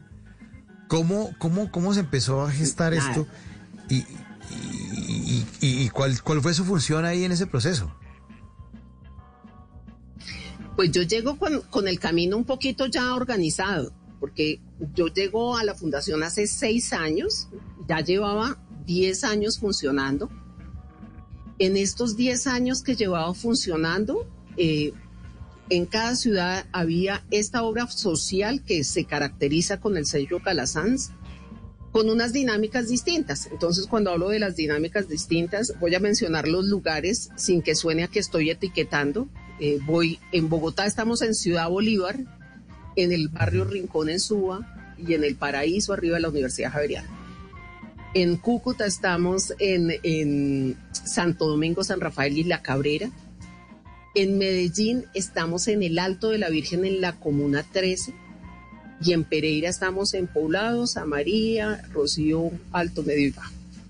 Son eh, zonas marginales con mucha pobreza, con mucha dificultad, pero con niños y niñas con ilusión, con esperanza y con ganas de salir para adelante. Entonces empezamos con esos programas de los más tiernos años, de empezar a buenos hábitos, a que el tiempo libre se use de la mejor manera posible. Y empiezan a crecer, entonces ya cuando empiezan a crecer, eh, bueno, y ahora que los refuerzos académicos entonces requieren una inversión de tiempo, de ayudas adicionales para que esas debilidades puedan fortalecerse. Y listo, llegamos hasta grado 11 y hay que. Y ahí, anecdóticamente, quien fuera el provincial anterior va un día a hacer el recorrido al colegio de Ciudad Bolívar y se reúne con los estudiantes. Y los estudiantes pues le dicen, oiga padre, sí, definitivamente que Calasanz llegar aquí a Ciudad Bolívar es muy bueno, muy bonito, ha cambiado todo, pero pues cuando nosotros nos graduemos acá esto se acabó, no hay ilusión. Y es el, padre, que es el padre Juan Jaime Escobar, llega al colegio Calasanz Bogotá en la 170 y habla con el rector, con el profesor Armando Villamizar, y le dice, algo tenemos que hacer. Y nace un programa precioso que se llama Entrega una beca, entrega un futuro, donde de una manera muy osada, y lo digo porque sin un peso en ese momento en el bolsillo, dicen, al mejor bachiller de este colegio de Ciudad Bolívar lo vamos a llevar a la mejor universidad privada para lo que quiera estudiar. Ese primer bachiller es una niña, enfermera, que, que, hoy pues ya tiene especialización y bueno, ya tiene, ya vuela muy alto y estudia en la Universidad del Bosque sin ningún tipo de ayuda, salvo todo lo que se haga de recaudo en el colegio.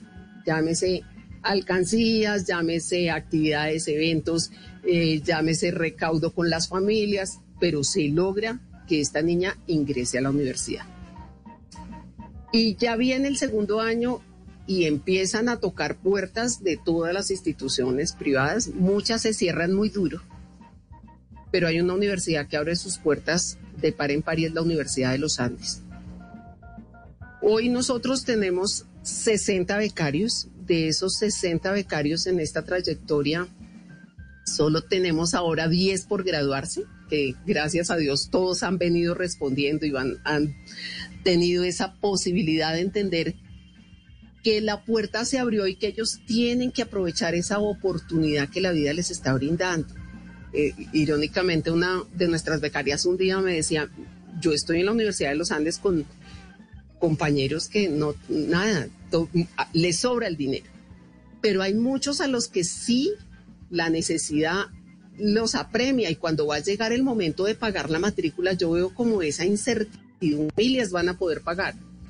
Para nosotros, becarios de la Fundación Educativa Calasanz, y gracias a todas las donaciones de toda la gente que nos ayuda, que nos conoce y que cree en lo que hacemos y que sabe que es la oportunidad de cambiar la vida, lo único que tenemos que hacer es decir a la fundación que le cobren el semestre porque la, fundación en la medida que nosotros respondemos con todos los compromisos de promedio, de responsabilidad, de horas de voluntariado, pues nosotros pagamos el semestre.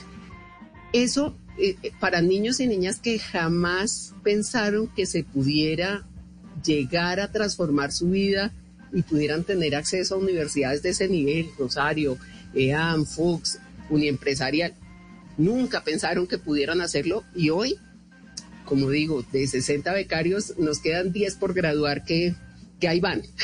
ya casi ah, eh, dolorosamente, Mauricio, eh, con, con el tema de la pandemia este 2021 no pudimos tener becarios.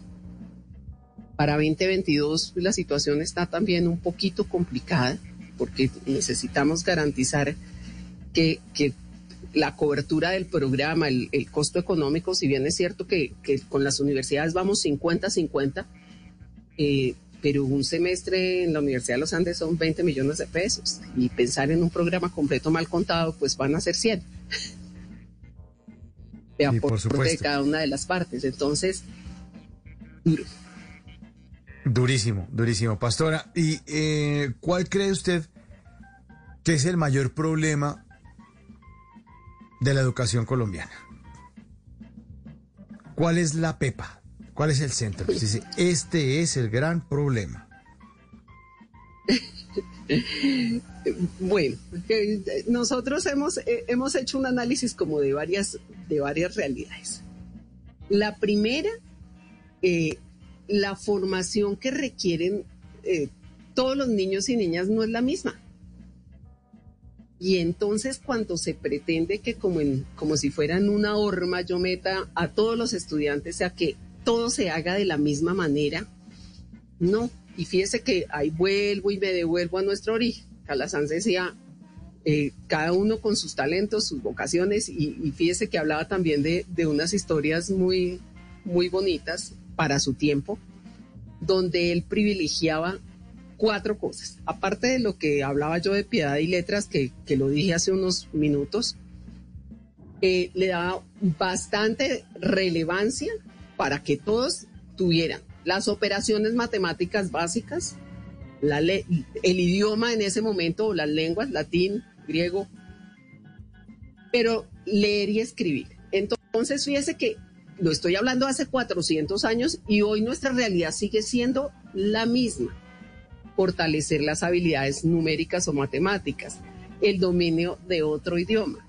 leer y escribir. Si sobre eso logramos que cada uno de los niños y niñas se enamore, yo no he conocido al primero que, que desde el primer momento odie las matemáticas, y perdóneme que lo, que lo resalte de esa manera y muchas veces tiene que ver con la forma como se aborda. Entonces, tal cual. Entonces, eh, un poco, un poco volver a tener como, como esas claridades de, primero, no todos aprenden de la misma manera, no todos nacen para ser ni médicos ni ingenieros. Hoy hay una difusión de, de alternativas en formación que se zanjan desde los primeros años y obviamente ese fortalecer ese talento, esa vocación, ese don, esa habilidad, y el lograr que sobre eso se crezca, pues va a tener un impacto muchísimo mejor. Por otro lado, acá estoy hablando del centro. El ejercicio de educar no es solo de, del estudiante. El compromiso entra tanto para el estudiante como para la familia, como para el ejercicio docente, como para los mismos compañeros con los que se interactúa. Y todo esto conduce a que haya un proceso exitoso. Y la forma como se abordan las dinámicas de aula, eh, eso permite, permite que el aprendizaje, ese, ese aprender, ese enseñar y aprender, que es, un, doble camino en el ejercicio de la educación, pues empiece a dar frutos.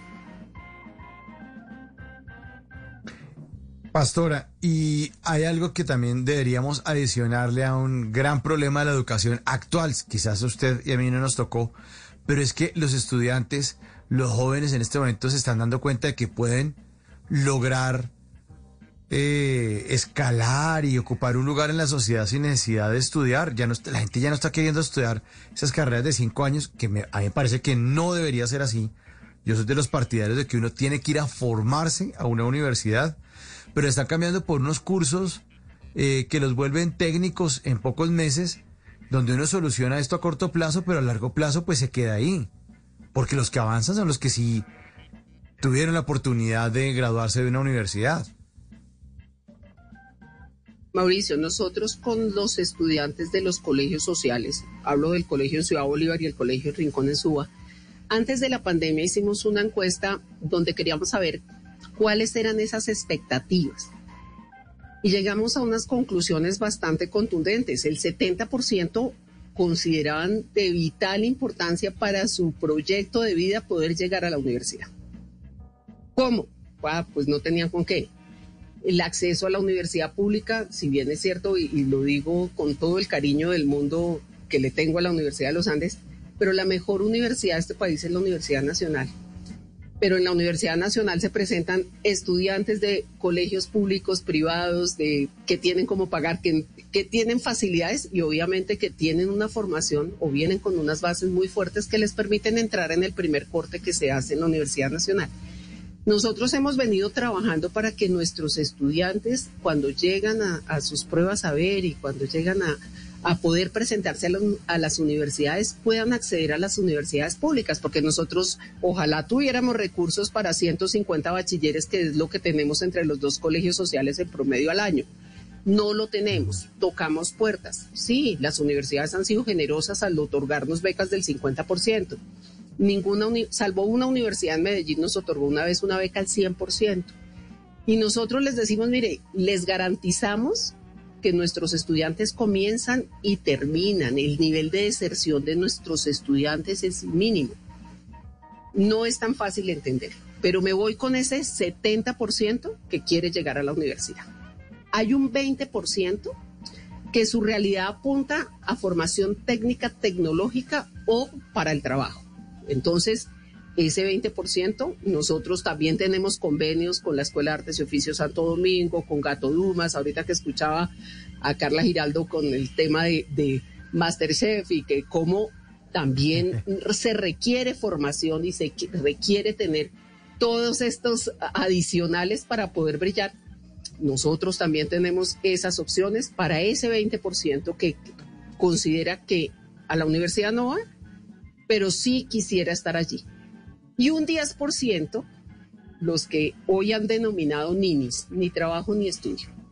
No quiero uh -huh. ninguna de las dos cosas, no le veo como, como por dónde a esta historia. Esto antes de la pandemia. Hoy, dos años, año largo, mal contado, pues, pues los indicadores son un poquito más alarmantes. Sin embargo, repito, en el caso de nuestros becarios que logran llegar a las universidades. Tenemos dos excelencias académicas, una en, la Universidad de AN con promedio 4.6 sobre 5, eh, en Ingeniería Química y el 4.6 sobre 5 es de toda la carrera, y en Universidad Rosario Administración de Empresas 4.56 sobre 5. Esos son nuestros estudiantes, una de Ciudad Bolívar, la otra del Rincón del Sur pero todos, y, acá no, no podría decir, como, le preguntan a los papás que a quién, a los niños que a quién quiere más, a su mamá o a su papá. A mí me dicen, ¿usted a quién quiere más? No, yo quiero, yo quiero a todos, absolutamente todos los niños, niñas y jóvenes de, no solo de Colombia. Recuerde que nosotros estamos en Colombia, Ecuador y Perú como provincia y que en los tres países intentamos el brazo social de los padres escolapios responda como actividad meritoria a educar, porque sabemos que es lo único que logra transformar vidas, que logra contagiar y que logra que ese entorno y que esa realidad se vea de otra manera. Ya han sido muchos los estudiantes que han logrado salir adelante en estos 16 años de actividad. Ustedes han logrado beneficiar a 7 mil personas con una inversión que supera los 5 mil millones de pesos, ¿no? ¿Cómo hacen para, para hacer esa vaca, como dice uno, eh, de la manera común y normal? Hagamos vaca. Bien difícil, bien difícil. Y literal, yo siempre digo que nosotros contamos con una comunidad educativa gigante. Pues imagínense 72 años de colegios Calasanza en el país, en cuatro ciudades. Y de estudiantes y egresados que siempre que se tocan esas puertas se abren. y a veces los mismos exalumnos nos dicen, venga, hay que hacer más visible eso que están haciendo. No todos los exalumnos conocen todo el esfuerzo que se está dando, pero quienes están comprometidos y quienes conocen esta realidad saben que un peso que se done a la Fundación Educativa Calasanz se invierte 100% en educación salvo el año pasado que tuvimos que hacer un paréntesis muy grande. ¿Y por qué razón? Me devuelvo a Calasanz y época de peste, él queriendo educar a los niños pobres de, la calle y encuentra enfermedad y encuentra pues que y encuentra hambre, pues lo primero que tiene que hacer es atender esas dos realidades y una vez atendidas me voy a la realidad nuestra de hoy, efectivamente atendimos, salimos con campañas de, de otorgamiento de mercados, de poder brindar ayudas para salud. Pero luego cuando ya estabilizamos, ¿qué nos tocó? La más cruda realidad. Los niños y niñas de nuestras obras sociales, cero, ah, cero herramientas tecnológicas, cero conectividad, analfabetismo digital al 100% y un proceso de arranque de cero y en la distancia. Entonces, este año que ha sido crítico y que con las coordinadoras en las cuatro ciudades lo revisamos siempre y decimos, bueno, ¿y, qué va a pasar ya para el 2022 cuando empecemos a ver ese desfase? Pues estará, estaremos con más entusiasmo y con más ganas y con más tiempo dedicado a suplir esa falencia que sucedió durante este tiempo.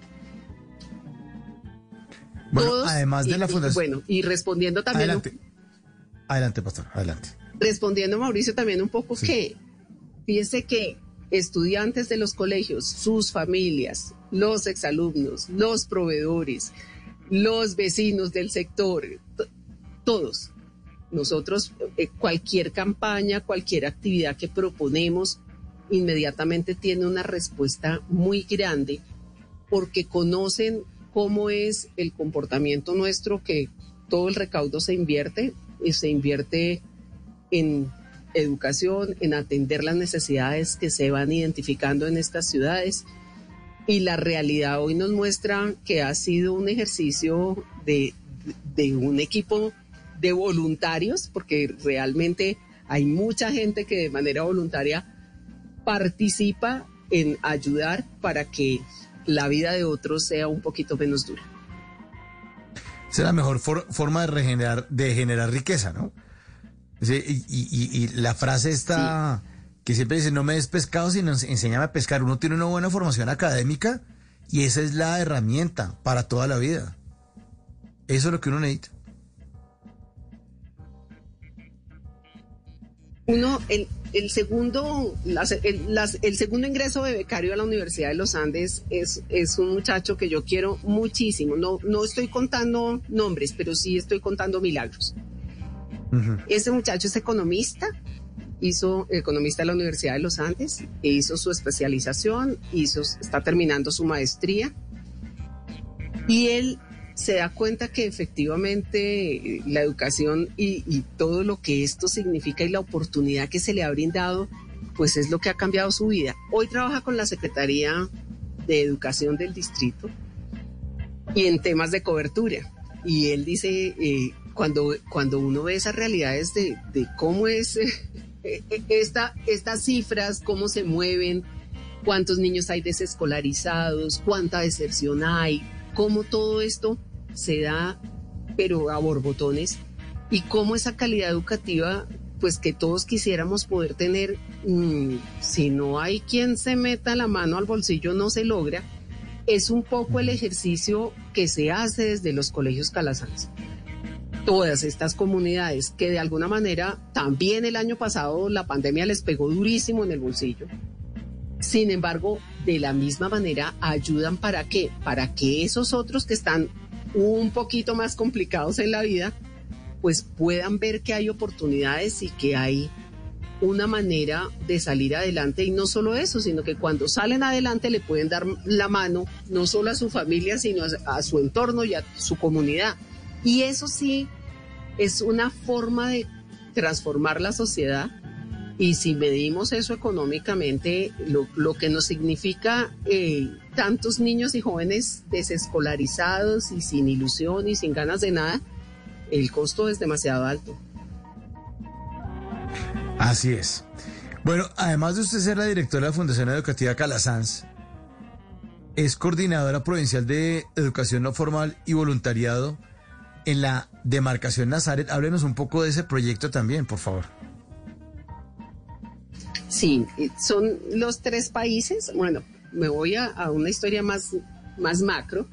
Los padres escolapios están en 42 países del mundo y, se dividen pues por demarcaciones. La demarcación Nazaret la conforman Colombia, Ecuador y Perú.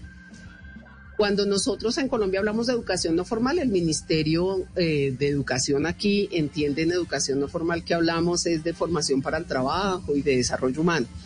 Pero a nivel mundial, la educación no formal se entiende como esas obras para tiempo libre, para, para todo lo que no está eh, dentro de unas escalas eh, eh, ascendentes de grados y de calificación. Entonces, nosotros qué buscamos con, con estas obras de educación no formal? Que todo lo que tiene que ver con el tiempo en que niños, niñas y jóvenes no están en su jornada escolar, sea aprovechado con programas como son el de escuela de tareas, el de refuerzo académico, actividades deportivas. Y fíjese que esto no tiene límite de edad, Mauricio. Nosotros eh, quisiéramos poder decir que vamos de 0 a 100. Hoy realmente arrancamos desde 5 años y ya casi llegamos a 100, porque mm, tenemos hasta 87 años en este momento un proyecto preciosísimo que acaba de empezar el Colegio Calasanz Bogotá para adultos mayores. En, en ese momento, eh, ¿qué, ¿qué hay?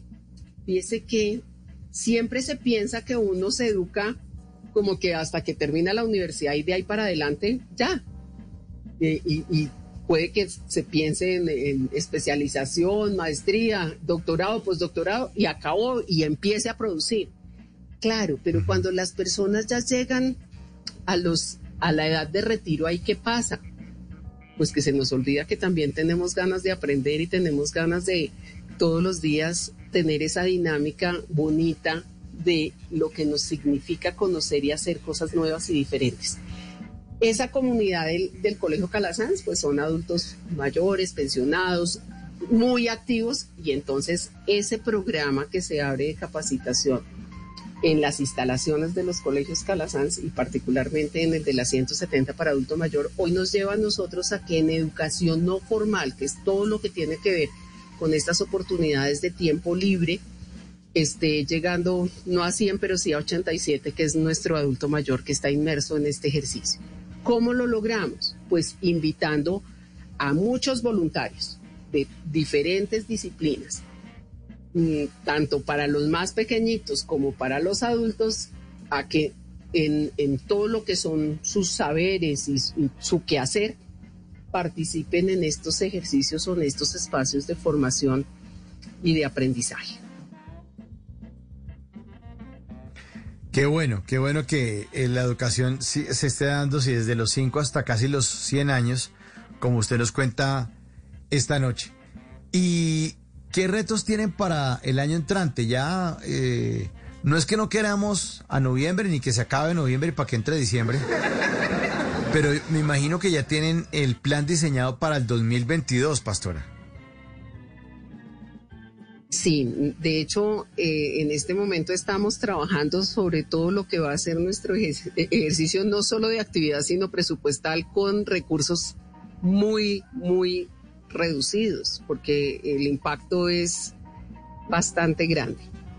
Eh, dentro de todo lo que quiere, fíjense que yo mencionaba hace unos minutos que, que los programas que, que el programa que más duro sintió el efecto de la pandemia fue entrega una beca, entrega un futuro, porque no tuvimos becarios nuevos en 2021 y en 2022.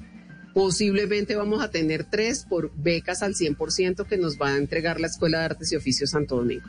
Eso es nuestro panorama para educación superior.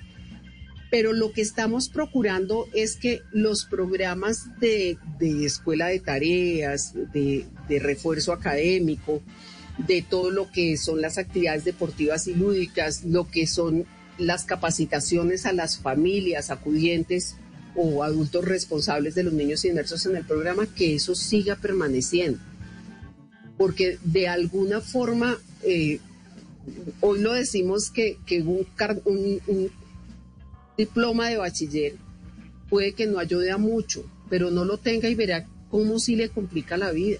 Entonces, por lo menos esto que, es poder llegar a que sean bachilleres, queremos que no tambaleen. Queremos seguir haciendo el esfuerzo grande y buscando todo tipo de aliados, eh, de, alguna manera el lograr que, que, el modelo que nosotros tenemos, con los indicadores que tenemos, con todas estas cifras que podemos mostrar y que son contundentes, porque obviamente son cifras demostrables y de inversión uno a uno, eh, que, que han sido, ahí hago otro paréntesis grande, a nosotros nos genera inspección, vigilancia y control la Alcaldía Mayor de Bogotá. Y siempre salimos con honores, sin ningún tipo de, de, duda, de requerimiento, de nada, por el ejercicio que hacemos en todo nuestro actuar. Cómo lo que recibimos lo invertimos y cómo eso que invertimos da unos frutos y muy buenos frutos. Entonces, eh, en este sentir, pues lo que queremos es lograr que se conserve lo que hoy tenemos. Ojalá poder contar con el aporte y el apoyo de muchas más personas para que podamos multiplicar lo que hoy hacemos y que ese multiplicar lo que hoy hacemos, que en resumen son 500 niños, niñas y jóvenes en el territorio nacional en las cuatro ciudades, cubiertos con todo lo que se requiere para que puedan destacarse y salir adelante, pues en la medida que contemos con más recursos, podamos multiplicar nuestro modelo, no solo en las ciudades donde estamos y en los lugares donde estamos, sino ampliar un poco todo ese nivel de cobertura. Por ahora, el gran reto del 2022 es poder garantizar que lo que tenemos hoy sea sostenible y para eso pues estamos trabajando en, en algunas transformaciones y algunos cambios que quisiéramos dar para poder ampliar todo ese ejercicio y hacer visible todo lo que hacemos y que más personas se enamoren de lo que es Calasanz y de lo que es educar en piedad y letras a niños y niñas de escasos recursos. Pastora, hay una oyente de Cartagena, nos escribe en el 316-692-5274 lo siguiente, dice, buenas noches, soy María de Cartagena, quiero decir que es triste ver bachilleres sin buena ortografía, y muy mal educados y las niñas embarazadas antes de terminar el bachillerato. ya pregunta qué hacer, que es triste. Yo cuento indicadores nuestros y, suena, suena como si estuviéramos hablando de la isla de la fantasía. Nosotros tenemos un indicador de embarazo precoz del 0% en los últimos años en nuestros colegios sociales. Tenemos deserción de los últimos cinco años del 0%. Y, y no, nada, nos dicen, ¿y cómo lo logran? Pues acompañando. ¿Y cómo se logra ese acompañamiento? Fíjense que, que Mauricio, a bajarse, a, a, estar con los niños, a estar con los jóvenes, a entender lo que hoy cruza por su vida y por su cabeza. Y tratar de conservar ese norte, esa proyección y ese proyecto de vida absolutamente claro, construido y definido, y el trabajo diario para que esas metas se logren, eh, ahí el norte hay. Cuando hablaba yo de este muchacho que es economista, él contaba cómo cuando llega la Fundación Educativa Calasanza al Colegio Ciudad Bolívar hace 20, 20 años larguitos a decirles, vengan, nos vamos a poder llevar a la universidad. Miran como con recelo, como diciendo, bueno, estos están acá ofreciendo cosas que no van a ser posibles. Y cómo cuando él se gana la beca y hoy mira la realidad de algunos de sus compañeros, pues algunos no rodaron con tanta suerte, hoy no están en este mundo, otros terminaron privados de la libertad, otros terminaron en la informalidad que a veces raya en la ilegalidad. Entonces tener esa claridad que sea cual sea ese proyecto formativo, se lucha y se logra. Y con ilusión lo, lo digo, yo me sueño que ojalá los 150 que se gradúan al año en nuestros colegios sociales pudieran llegar a cumplir esa meta. Ojalá contáramos con los recursos y tocamos, hemos tocado puertas todas las que quiera, empresa privada, cooperación. Hemos hecho todo lo posible para que este modelo que nosotros hoy tenemos y que es un modelo exitoso, porque mostramos cómo escalan estos niños y cómo multiplican. Yo no hablo de los colegios Calasanz, Mauricio, porque si yo hablo de los colegios Calasanz y los super cracks que se han graduado de los colegios Calasanz en Bogotá, Cúcuta, Medellín y Pereira me, me dicen, bueno, con razón usted saca pecho cuando habla de lo que se hace.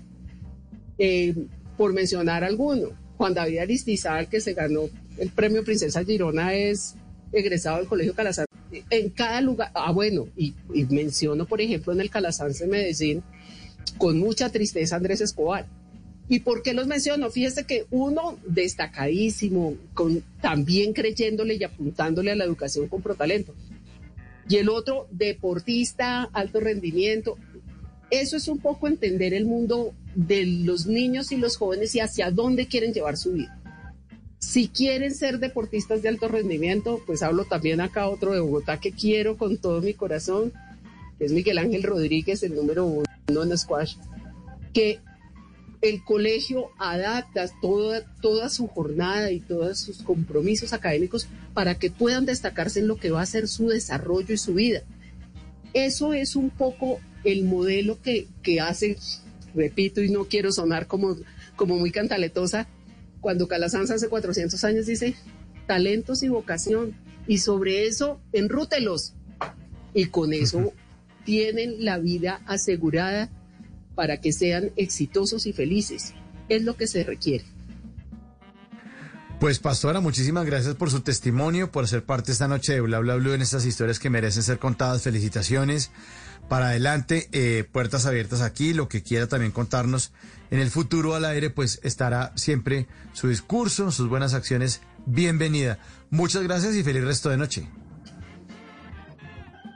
Mauricio, muchas gracias y acepto la invitación y ojalá en un año, no digo que en un mes, sino en un año, que podamos volver a reunirnos y contar cómo todo esto que estamos en este momento tratando de hacer para poder crecer y ser sostenibles da frutos todavía mejores.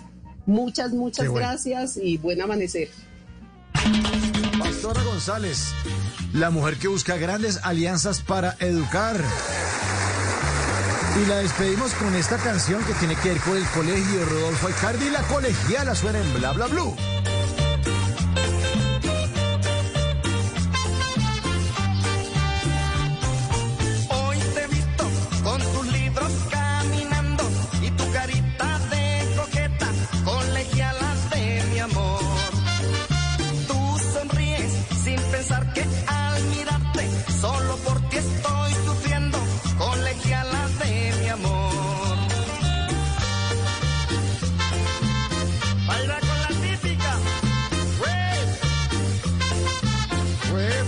Casi empujando a noviembre para que nos colabore con la salida.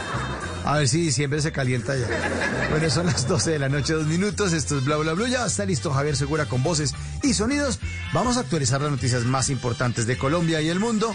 Pero ojo, al regreso, ustedes se toman Bla Bla Blue. 316-692-5274. La línea de Bla Bla Blue totalmente abierta. ¿Qué están haciendo? Cuenten. ¿Qué, han, qué les ha parecido el programa? ¿Qué proponen? ¿Qué quieren aportar? Hablemos carreta. 316 692-5274, la línea de bla bla bla. Ya regresamos.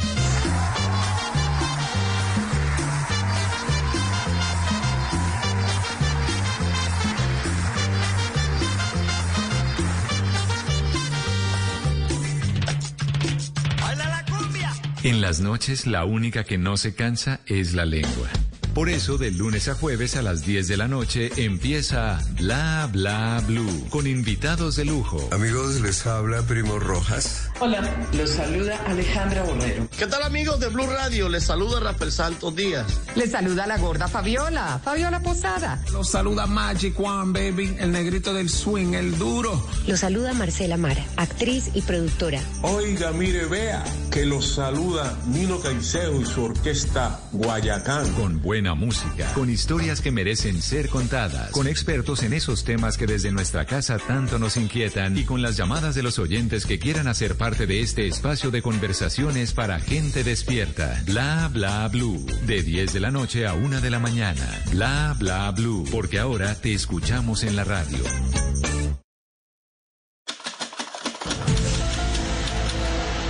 Por años, los archivos del 1111 buscaban explicaciones de estos números. 11, 11.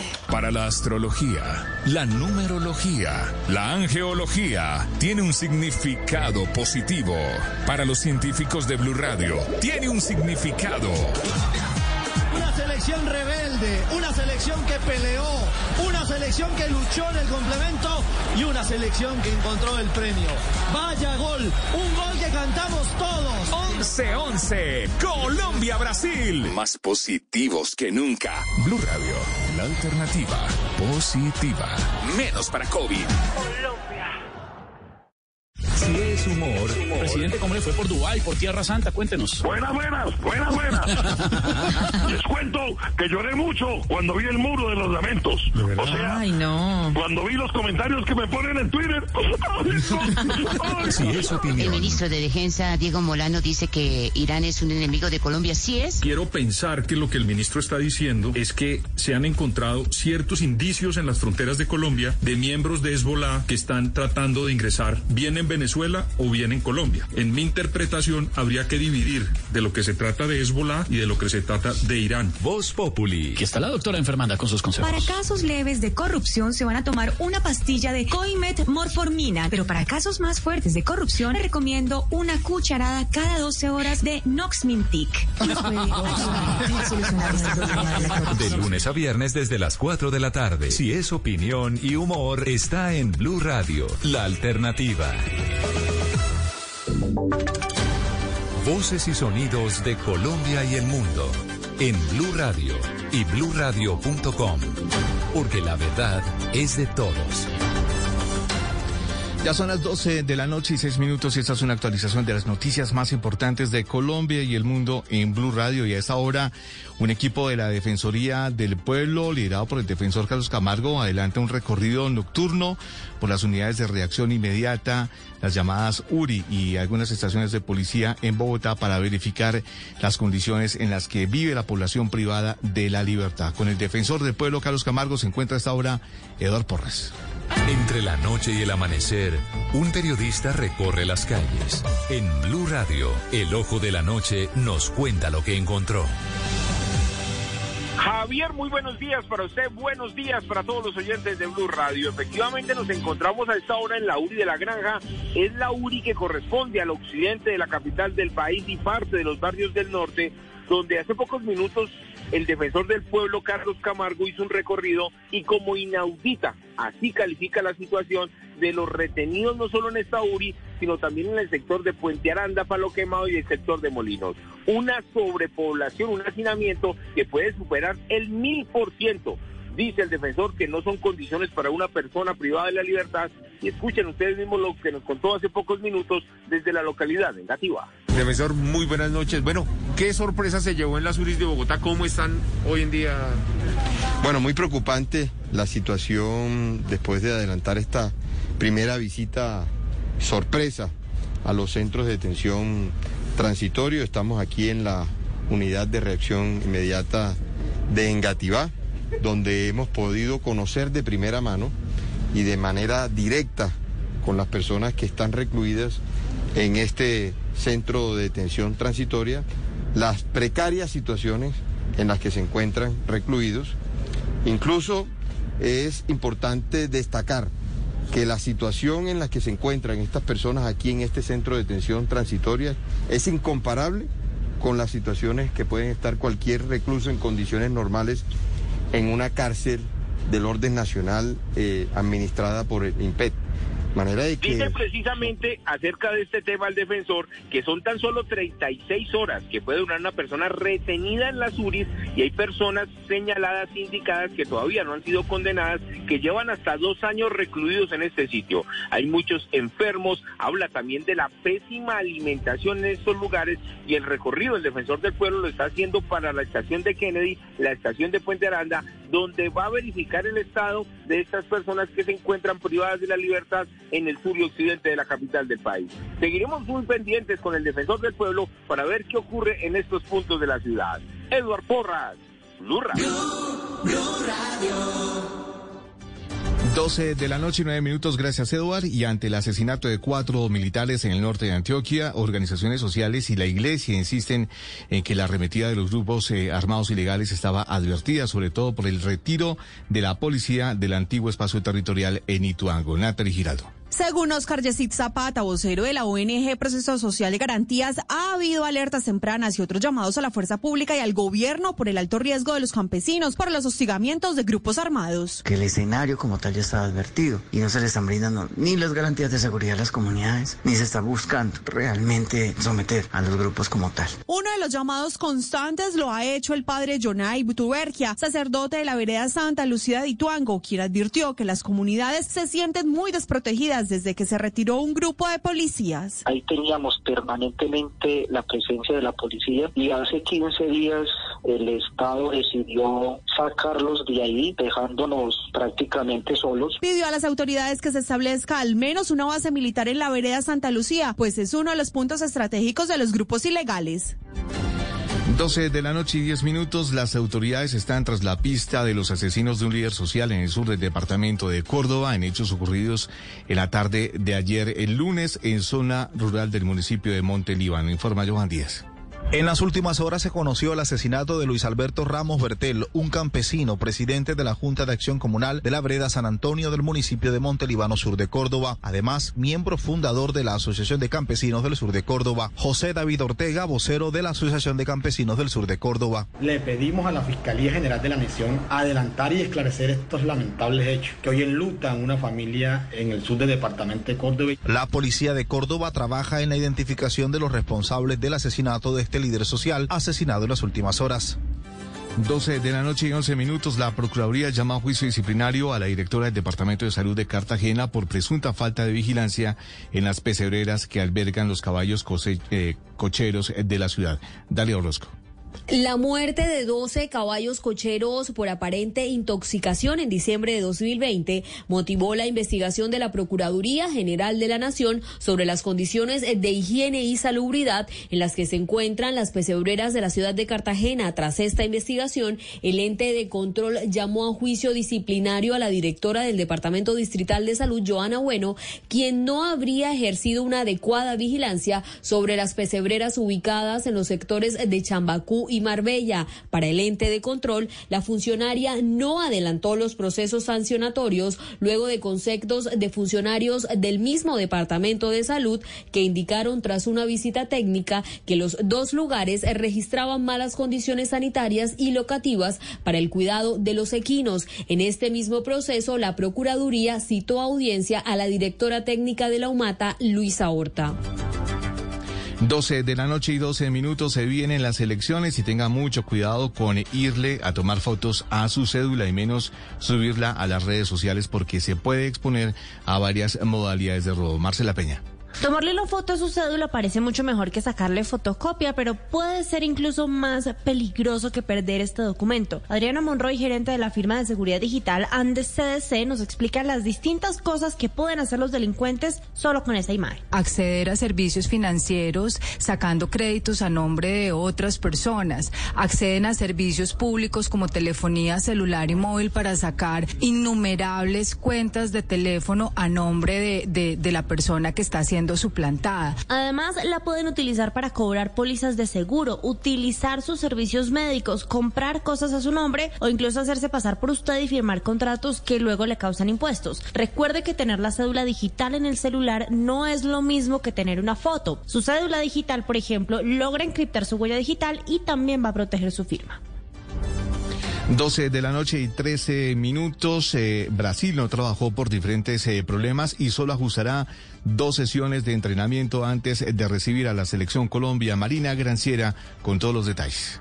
Hola, una feliz noche para todos. La selección de Brasil canceló la jornada de entrenamiento debido al agotamiento físico de los convocados de Tite. Solamente estuvieron haciendo trabajo con balón en cancha los arqueros convocados Chapeco y también Ederson y también el uh, jugador Felipe Coutinho que regresa a la selección de Brasil después de nueve meses recuperándose de una grave lesión que sufrió en la rodilla. El resto de los convocados por agotamiento físico hicieron trabajos regenerativos en gimnasio. Mañana la selección de Brasil estará completa y ahí sí Tite estará pensando en eh, el partido frente a la selección de Colombia. Hoy Brasil contó con una nueva baja y fue de la de Lucas Verísimo por una grave lesión y está en duda su participación incluso en algún otro partido antes de la convocatoria mundialista. Y hay que decir que el convocado fue Gabriel Magallanes que milita en el fútbol de la Liga Premier de Inglaterra. Marina Granciera, Blue Radio. Noticias contra reloj en Blue Radio. Y cuando ya son las 12 de la noche y 14 minutos, la noticia en desarrollo, las autoridades estadounidenses y europeas aseguraron que siete piratas informáticos sospechosos de llevar a cabo miles de ataques cibernéticos para pedir rescates en todo el mundo fueron arrestados en una operación que involucró a 17 países. La cifra que es noticia. La cifra que es noticia, los 558 mil dólares que adeuda el sistema de rentas internas de Ecuador, una empresa de Alex presunto testaferro de Nicolás Maduro. El desarrollo de estas y otras noticias en blurradio.com y en Twitter, en arroba blurradiocos y en sintonía con bla bla blue, conversaciones para gente despierta. A esta hora, Interrapidísimo entrega lo mejor de ti. En Blue Radio son las... En Colombia, 12 de la noche y 15 minutos. Nos sentimos orgullosos de seguir entregando lo mejor de Colombia, su progreso. Somos la entrega de los que se sienten soñadores, los optimistas y también de los trabajadores. Y con el tiempo lucharon por su independencia y lo lograron. Llevamos 32 años entregando lo mejor de los colombianos en cada rincón del país. Y no pares de sonreír, es la esencia de nuestro país. Inter entregamos lo mejor de ti. La noche del sábado en Blue Radio ya tiene su tumbao. Muy pronto. Si es humor. Presidente, ¿cómo le fue por Dubái, por Tierra Santa? Cuéntenos. Buenas, buenas, buenas, buenas. Les cuento que lloré mucho cuando vi el muro de los lamentos. O sea, Ay, no. cuando vi los comentarios que me ponen en Twitter. Si es El opinión. ministro de Defensa, Diego Molano, dice que Irán es un enemigo de Colombia. ¿Sí es? Quiero pensar que lo que el ministro está diciendo es que se han encontrado ciertos indicios en las fronteras de Colombia de miembros de Hezbollah que están tratando de ingresar bien en Venezuela o bien en Colombia. En mi interpretación habría que dividir de lo que se trata de Hezbollah y de lo que se trata de Irán. Voz Populi. Aquí está la doctora enfermanda con sus consejos. Para casos leves de corrupción se van a tomar una pastilla de Coimet Morformina, pero para casos más fuertes de corrupción le recomiendo una cucharada cada 12 horas de Noxmintic. De lunes a viernes desde las 4 de la tarde. Si es opinión y humor, está en Blue Radio, la alternativa.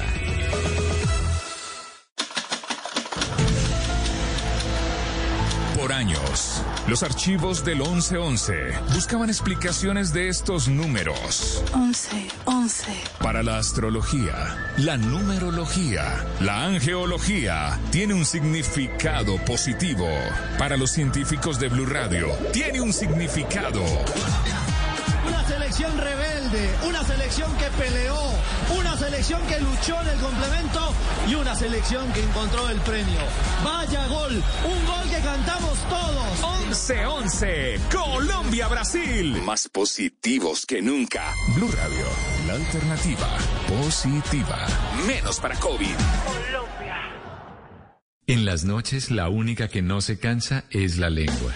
Por eso, de lunes a jueves a las 10 de la noche empieza Bla Bla Blue con invitados de lujo. ¡Hundae! Hola familia de Blue Radio, yo soy Omar Murillo, sí, el mismo, Bola 8. Los saluda Cintia Cosio, soy generadora de contenido para adultos. Saluda Freddy Beltrán, arroba calle la jeta. Los saluda Gina Parodi. Los saluda Elkin Díaz, actor. Soy Adriana Butina. Les saluda Aries Vigor. Con buena música, con historias que merecen ser contadas, con expertos en esos temas que desde nuestra casa tanto nos inquietan y con las llamadas de los oyentes que quieran hacer parte de este espacio de conversaciones para gente despierta. Bla bla blue. De 10 de la noche a 1 de la mañana. Bla bla blue. Porque ahora te escuchamos en la radio.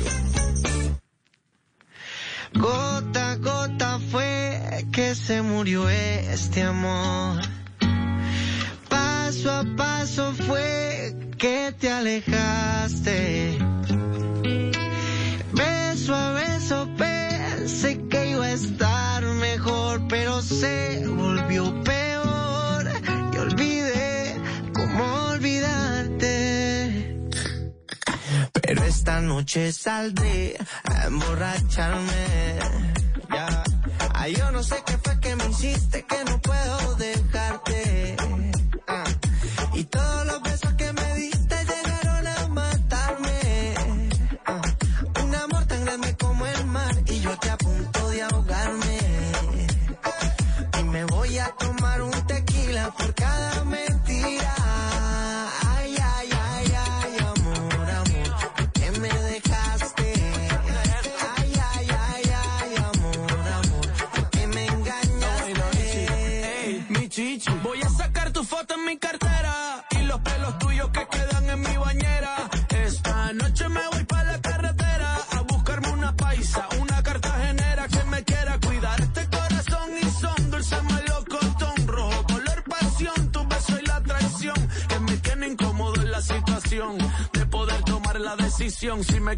Me aferro o si salgo con el pecho de hierro le hago sepultura y le entierro a lo nuestro a pico y pala y el capítulo lo cierro pero dime amor quién se queda con el perro Ay, ay, ay, ay, amor, amor, ¿por qué me Ay, ay, ay, amor, sí.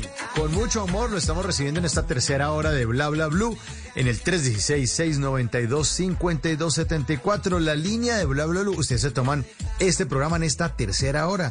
Llámenos. ¿Qué están haciendo? Cuéntenos, eh, cuéntenos su opinión.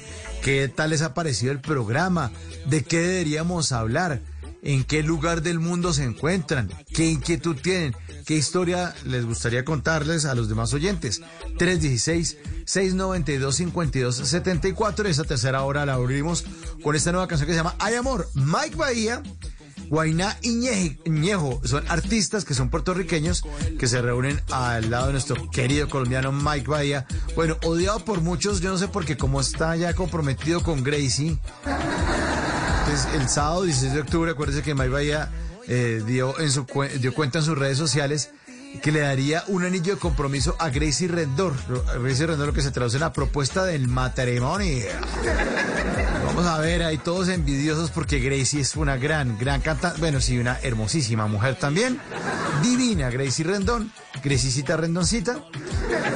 Y Mike Bahía, que está estrenando esta canción, pues se deja ver al lado de este éxito, pues porque esto es- está basado en un éxito de los años 90, una canción muy, muy, muy clásica que incluso aquí la hemos puesto en Bla Bla Blue, que se llama Traición a la Mexicana de la Zimbabue, que es esta que están ustedes oyendo aquí en Bla Bla Blue.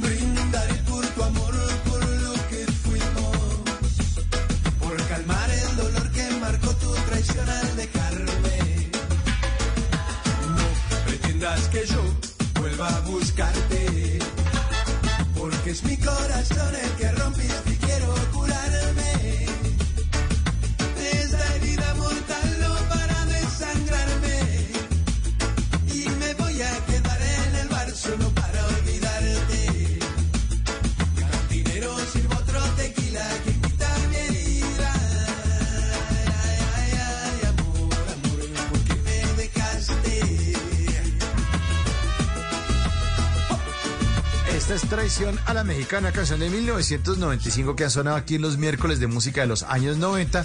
Y esta es la versión nueva, pues le sacaron el loopcito, un pedacito está inspirado. Y aquí está Ay Amor, Mike Bahía, Guainá Iñejo.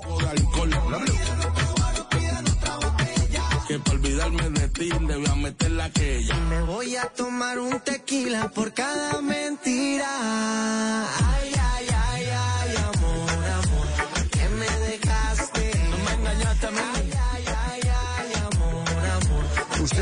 Cuál versión les gusta. Si esta de Hay Amor o la clásica, pues, de, de la traición a la mexicana de la Zimbabue. Ahí está. 316-692-5274. Aquí me mandan un mensaje de texto, lo voy a leer. Dice, pregunta Mauricio, si Iván Duque mañana dice que hasta el 31 de diciembre se usa el tapabocas y que el primero de enero en adelante ya no se exige, entonces Mauricio se lo deja o se lo quita. No, yo me lo dejo puesto. Yo soy un poco salmón y voy en contravía de lo que dice el presidente. Sí, señor.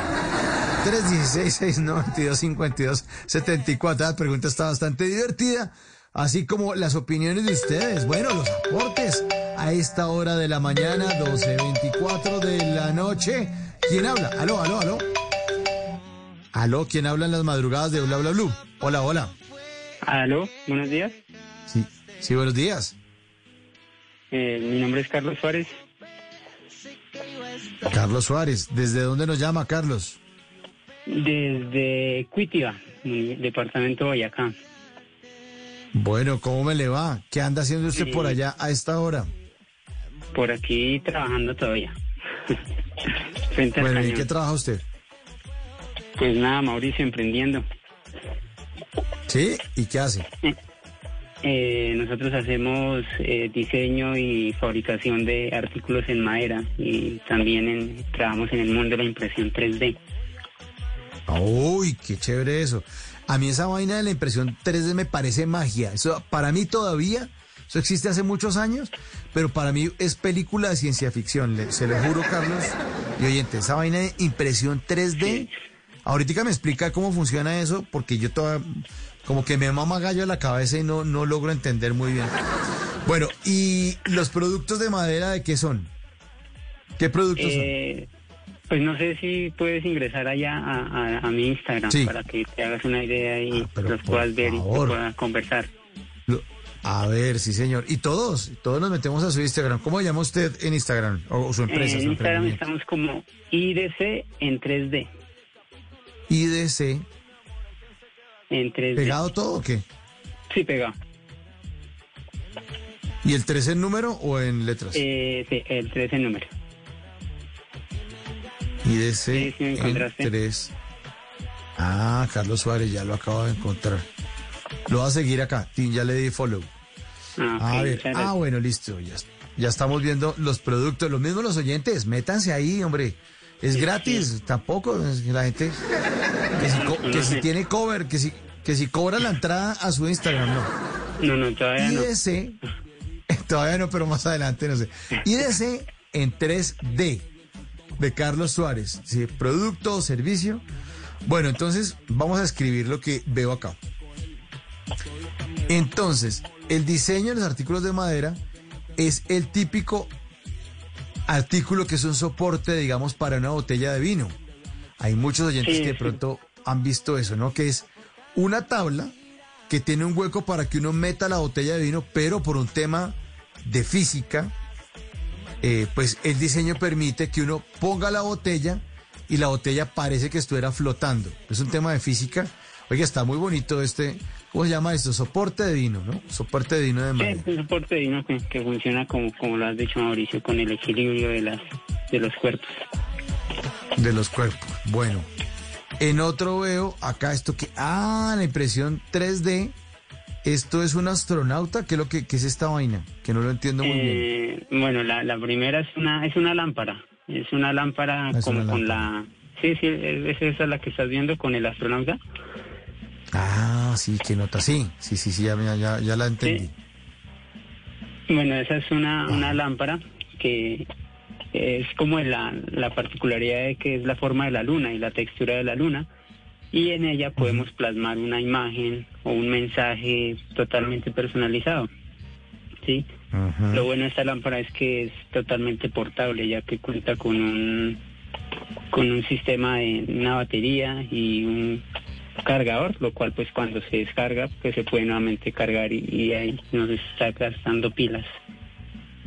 Entonces, para escribírselos a los oyentes que dicen, no, yo no tengo Instagram, no sé de qué me están hablando. Entonces, por cuidado cómo es la vaina. Esto es una lámpara que es redondita. Haga de cuenta, querido oyente o querida oyente, una esfera. Y esa esfera parece como si fuera la luna, por así decirlo. Y entonces la lámpara tiene un soporte redondo en la parte de abajo, porque pues no puede ser unas- una esfera puesta sobre una mesa y pues no se, no se podría sostener. Entonces tiene una base. Entonces ahí se sostiene y se queda quietica esa esfera que se ilumina porque es una lámpara. Después sale como una especie de bracito y en ese bracito hay un astronauta que tiene los brazos abiertos que está un muñequito, casi como que mirando esa luna que está iluminando una habitación. Y lo que nos está contando Carlos es que esa luna, además de ser una lunita, usted puede poner una imagen y puede proyectarla y se ve en la esfera. No se deforma ni nada, no es que ponga uno y entonces como es esfera, entonces se ve uno más cachetón. No. Ahí está No, una no, foto señor. que dice papá y mamá. Y, esos son. Sus papás, eh, Ellos Carlos. son mis, mis señores padres, sí, señor Mauricio. Ay, qué de hecho, ahí más adelante, si, si logra ver, hay un pequeño video ahí Sí. donde aparece la imagen de ese. Y ahí, pues sí, sí, se puede ver como la, la luna más detalle. Pero en otro post o en, o en el Mm, mismo. En el mismo. Hay más abajito, más abajito, si puedes lograr ver, hay un video. Entonces, pues lo bonito de esto es que uno la puede personalizar, si uno puede colocar eh, la imagen de un ser querido o de una mascota, y igualmente colocar una leyenda, un mensaje, una fecha. Sí, es un detalle ¿Y la pues, imagen? ¿Cómo se pone, Carlos? ¿Cómo logra uno meter la imagen ahí? ¿Con una USB o qué? Eh, bueno, eso ya es un proceso ya un poco más largo, sí, pues a mí me llegan las imágenes, eh, las fotos de, de los clientes y pues yo hago todo el proceso de, a veces hay que hacer un ajuste en Photoshop, ahí hacer arreglitos y ya después... ah, o sea que esto está es- impreso. eh, sí, pero sobre, o sea, eso funciona es como una, como la, la, la magia de aquí es como el relieve, como digamos... Ah, ok. Es una foto como a blanco y negro y lo que se juega es como con el espesor de la, de la pared. Sí, sí, por ejemplo, si tú quisieras que pasara bastante luz, pues es una pared muy delgada y hace ver el color blanco. Eh, si tú quieres que, si es un color oscuro, negro, por ejemplo, eh, es una pared bastante gruesa, lo cual impide que pase la luz y, y, pues se da la magia de la fotografía. Entonces se juega con esos contrastes que hay en, en la fotografía. Bueno, ¿y esto es lo que hace parte de la impresión 3D? Esto es, esto es impresión 3D, sí, sí, sí, sí. es una de las ventajas de la magia que, que nos ofrece la impresión 3D. Esa- a mí la impresión 3D, ya ahorita más adelante me explica porque voy a sacar la plastilina, hermano, porque yo no la entiendo bien. Ah, este es Me algo bien sencillito a, a la final. Bueno, ahorita me explica. Bueno, otro artículo de madera. Estoy viendo una silla a la que uno le puede poner unos cojines. Es una silla con un diseño que parece sacado de película de ciencia ficción. Esta está muy chévere. Sí, es, es una silla, es como un- una esfera, básicamente es como... Es Sí. un- sí, sí, ahorita se está poniendo mucho de moda los domos. Sí, sí los has Ah, visto sí. en todo lado. Esto es como como un domo llevado a una escala muy, muy reducida, pues en, en comparación a lo que normalmente vemos en, en los paisajes colombianos. Y pues la, la, la hice y me pareció como bonita volverla una silla. Sí, y Pero lo- esta, lo esta, esta vaina está una nota. Qué buen diseño Sí. ese. Muy chévere. Ah, muchas gracias, muchas gracias, Mauricio. Me alegra que, que les guste. Que lo interesante es que, Carlos, Eh, lo interesante es que esta silla pues se- puede colocar eh, sobre el piso, si lo puedes ver ahí en las imágenes, se puede colocar en el piso y se puede también colgante, puede colocar unas manilas y se puede llevar al techo y queda como un columpio. Sí. Y en un interior queda perfecto, igualmente en un exterior es, es de maravilla, muy relajante. Bueno, para, para los oyentes que medio no entienden de qué estamos hablando, entonces cómo es la silla, es como si uno hubiera cogido, hagan de cuenta, un coco gigante. ¿Sí o no? ¿O, o estoy equivocado? Descríbalo usted. sí, sí, sí, dale, yo... Como de madera. O sea, Sí, es- está, es está hecho con... Es madera y, la, y las partes son rectas. No es que no es que hayan tallado un árbol y lo hayan vuelto un coco, porque eso sí, desperdicio de madera sería brutal. No, es por medio de, de componentes que son rectos, se va formando una especie de circunferencia que tiene tres cojines. Entonces uno queda sentado como si estuviera sentado en media circunferencia. Cuenta usted partió una naranja por la mitad y está sentado como en el huequito de una de las naranjas. Pero ahí no hay huequito, simplemente la, es una estructura de madera que es redondita, como media, media esfera, eh, con los cojines por dentro, con las patas que además hacen juego con el piso, eh, y está hecha todo como de triangulitos, como si fueran triangulitos que formaran esa mediosfera. No sé si estoy acabando de tirarme su, su, su, su descripción y todo el mundo está diciendo, uy, qué vaina tan inmunda, pero por culpa de la pésima descripción que estoy haciendo yo, o, o lo estoy haciendo bien. Usted me califica, No, sí, perfecto. No, sí. Carlos, que usted es el Tal diseñador. cual. O sea, los, eh, los triángulos, básicamente lo acaba de decir, es unir madera y volver unos triángulos y con esos triángulos dar como la, la circunferencia, la media circunferencia. Entonces sí queda como, como un como el medio coco y ahí uno pues se puede sentar y muy cómodamente a tomar un vino, un café, leer un libro, qué sé yo. Oiga, pero esto, ¿y estos diseños son suyos? ¿O dónde sacó este Eh, diseño? Están bacanísimos. Pues los he acomodado, o sea, pues tampoco propios míos, sino pues con mucha información que se encuentra en internet uno va acomodando y haciendo sus mejoras y, y se llegan a estos productos. Hasta que usted hizo la versión suya, la versión IDC, y dijo, versión me voy con esta vaina.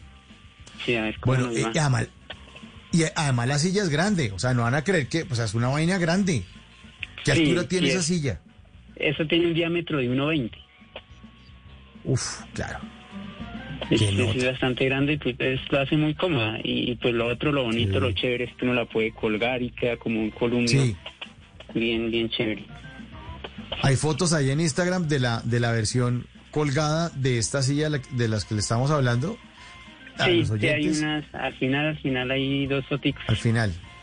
Dos foticos Sí, ahí. tres foticos. Ah, qué nota. Claro. Claro, es como el coquito colgado ahí. Oiga, pues está muy, muy, muy bacana. ¿Cuánto vale una silla de esas? O esos que precio SM que llaman según el marrano. Eh, eso sí ya cuesta solo 900 mil pesos, sin incluir los cojines. ¿Y los cojines también los diseña usted? Eh, sí, un familiar me ayuda, pero pues mi enfoque, mi enfoque, nuestro enfoque es la, Sí, la madera. La madera. Claro. Sí, señor. Bueno, seguimos viendo. Entonces, ¿qué más hay acá? Ah, aquí está en el computador diseñando la silla. Qué nota, claro.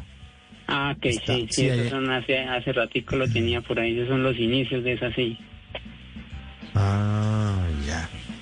Oiga, pero está muy bacano. Bueno, ¿qué otros, qué otros productos tenemos por acá? Bueno, no- pues por aquí quiera, tenemos, no de los sé, que quiera hablar. las- el, el astronauta como con una matica, así lo ves por ahí. Sí. Eh, bueno, Ah, es sí. también.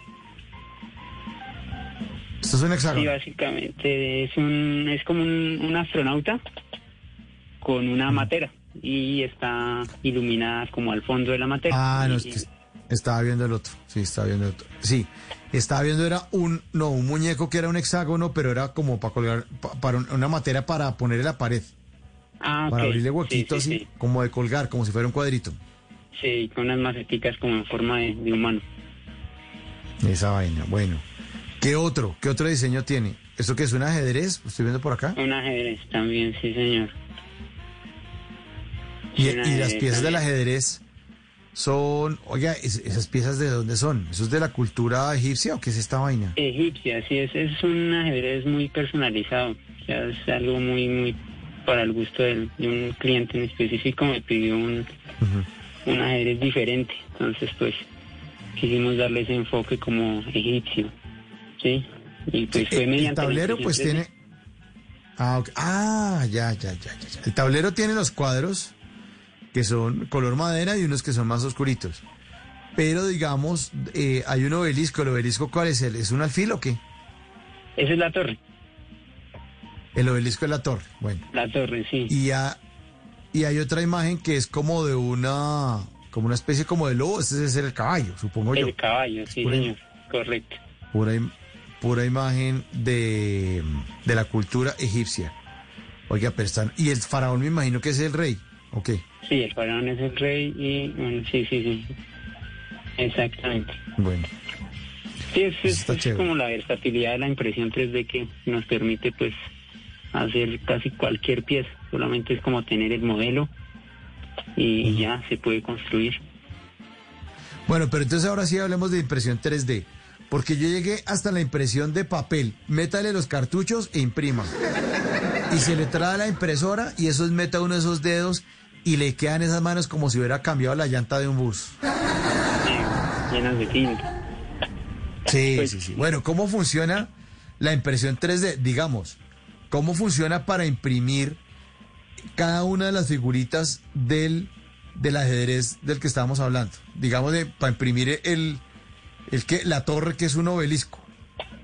Pues bueno, yo, yo siempre he asemejado este proceso como algo muy cotidiano de, de nuestra vida. No sé, todo, creo que todo el mundo hemos tenido la oportunidad de ver cómo trabaja un, un panadero, un- una persona que hace tortas. Ellos toman una bolsa, le colocan dentro una como una crema y mediante pues su, su mano, el movimiento de la mano van dando como la forma a, a las cosas. Por ejemplo, si quieren, por ejemplo, no sé, hacer algo tan sencillo como Una estrella. un cubo, sí, algo así. Entonces ellos van botando una capa. ¿sí? Eh, Con la manga, con la manga. Eso, eh, eso le dicen manga a los panaderos. eh, con esa, con la manga. nota la crema ahí en la Van- manga. la manga y van botando, van dando la forma con, con su manito. Y van dando altura, altura, altura, así consecutivamente. Entonces la impresión 3D es el proceso, o sea, tal cual, es lo mismo, pero pues llevado a un, pro- a un punto mucho más, más preciso, más exacto. Entonces lo que hace ya la máquina, entonces ya eh, la, la manga viene siendo como un- una punta muy fina en donde entra un plástico y es derretido y mediante unos motores se van moviendo con un movimiento muy fino, muy exacto y va dando la forma de, de cada pieza. Entonces, lo que hace es un consecutivo de capas. Entonces, por ejemplo, eh, me decías de la torre del, del ajedrez. Entonces, eh, ella va, va haciendo la forma hacia arriba, hacia, hacia, hacia lo alto de la torre. Bota una primera capa eh, cambia la altura y continúa con la segunda, y así consecutiva por mucho tiempo. La cuestión de la impresión 3D es que es, de muchas horas, es de muchas horas. Uno deja ahí la máquina, pero lo bueno es que las máquinas son, pues, cuando quedan bien cuadradas, bien ajustadas y todo sale bien, pues eh, la máquina queda casi que trabajando sola y al cabo de un par de horas, pues uno vuelve y encuentra la pieza terminada. O sea que lo que hace una impresora 3D es poco parecido a lo que hace una impresora de papel, que plasma la tinta sobre la hoja, pero aquí lo que se plasma es, digamos, un pedazo de plástico, una mini lámina, y después vuelve y pasa y plasma la otra. Correcto, exactamente, tal cual. Eh, es como la sucesión de muchas impresiones en 2D. Entonces imprimes en 2D Ah, y va ganando altura y a medida que, que va variando la altura, pues según la forma del diseño va, va cambiando la, la, la, como la impresión en 2D. Y así, así, así por mucho tiempo. Hasta que se obtiene ya la, la pieza final. Ese es algo pero pues, con impresión, pero, pero vea, Carlos y oyentes, con las impresiones 3D, yo he visto cosas, pero de mentes. Hasta, yo me acuerdo que estaban diciendo que iban a, a imprimir pedazos de carne. O sea, que, que es que carne con impresora. Eso, ¿De dónde fue que vi una noticia de eso? Y el pedazo de carne perfecto. Claro, pues está diseñado en un computador y lo que hace, me imagino, es que pasa, o sea, una capa de carne, después le pasa otra encima, otra, otra, otra, otra, hasta que se van pegando y va cogiendo altura. Es así, sí, o sea, en ese- en se ha avanzado mucho, o sea, es un mundo como oculto, pero que, que con el tiempo va a tomar mucha fuerza. O sea, en alimentos ya están, por ejemplo, hacen dulces, hacen con chocolate, lo mismo, derriten el chocolate y hay una boquilla que va generando las capas y, y así consecutivamente. En la construcción también ya, ya han estado tocando por ahí cositas y lo mismo, o sea, ya no es plástico, sino es cemento y va dando la forma de la casa, de la construcción y otra capa y otra capa hasta construirla lo que quiera. En la, en la, en la cuestión del de aeroespacial también ya construyen cohetes con, con esta tecnología. O sea, es, es, es impresionante, es, es algo brutal. Y entonces se sienta uno en el computador y diseña. Eh, Entonces vamos sí, a diseñar esto con esta forma, ta, ta, ta, ta, ta, ta. Y le mete los datos. Sí, es- es- y meten los datos. Y lo, bueno, lo, lo maravilloso de esta tecnología es que, es, digamos, eh, tú generas un prototipo de alguna cuestión que, que, tienes en mente. Entonces, lo haces, miras que todo según tu criterio está bien y lo fabricas. Entonces ya, lo fabricas y lo tienes y ¡boom! Y te das cuenta que hay una mejora que puedes hacer en este prototipo. Y solamente es ajustar nuevamente ese diseño y vuelve, y- vuelves y, y imprimes y, ya obtienes nuevamente el producto, pero ya, ya modificado, ya con, con las mejoras que, que, con, que, que, es necesario. Entonces el avance es, es brutal porque, digamos, en, con tecnologías tradicionales, pues a veces se tiene que, que hacer cambios en la, en la estructura de las, de las máquinas, se, se tienen que hacer montajes y bueno, es costoso. Mediante esta impresión, mediante la impresión 3D, pues eh, se reducen mucho los costos y, y se gana mucho tiempo. Es Yo sabe qué pensaba, Carlos, que era la impresión 3D en algún momento, Mm. que es que, mm, no, que, mm, que pulían, haga de cuenta, un, un escultor, coge un Ah, pedazo sí. de roca, de mármol, y empieza con el cincel, pam, pam, pam, pam, pam, a darle hasta que no, que el Miguel Ángel, uff, que no sé qué pan. El que, sí, la Venus de Milo.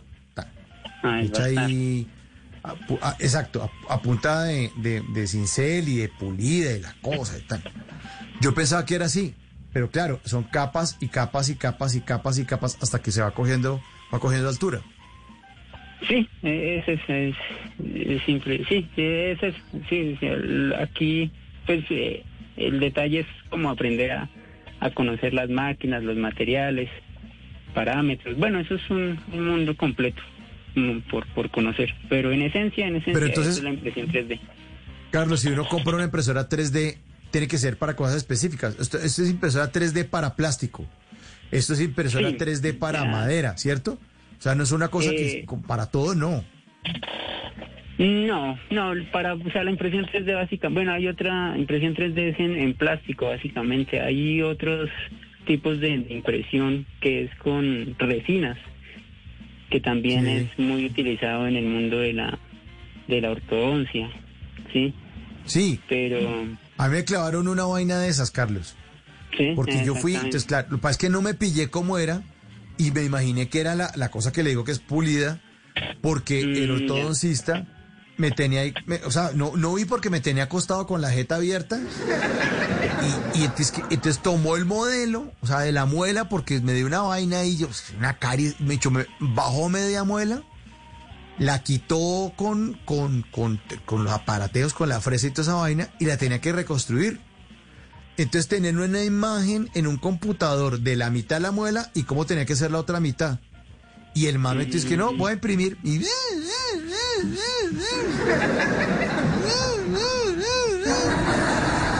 Hasta que salió la berraca muela y el man me pegó esa vaina con resina, con no sé qué carajadas. Mire, hasta el sol de hoy, perfecto. Perfecta Sí. la, la muela esa 3D. Sí, bueno, Perfecto. eso ya, o sea, es impresión 3D, eso es lo mismo, pero pues con otros materiales. Pero sí, o sea, es, es, es, es, es impresión 3D. Me salió la muela buenísimo, eso hasta me dio más hambre y toda esa vaina. Tragado. No se imagina.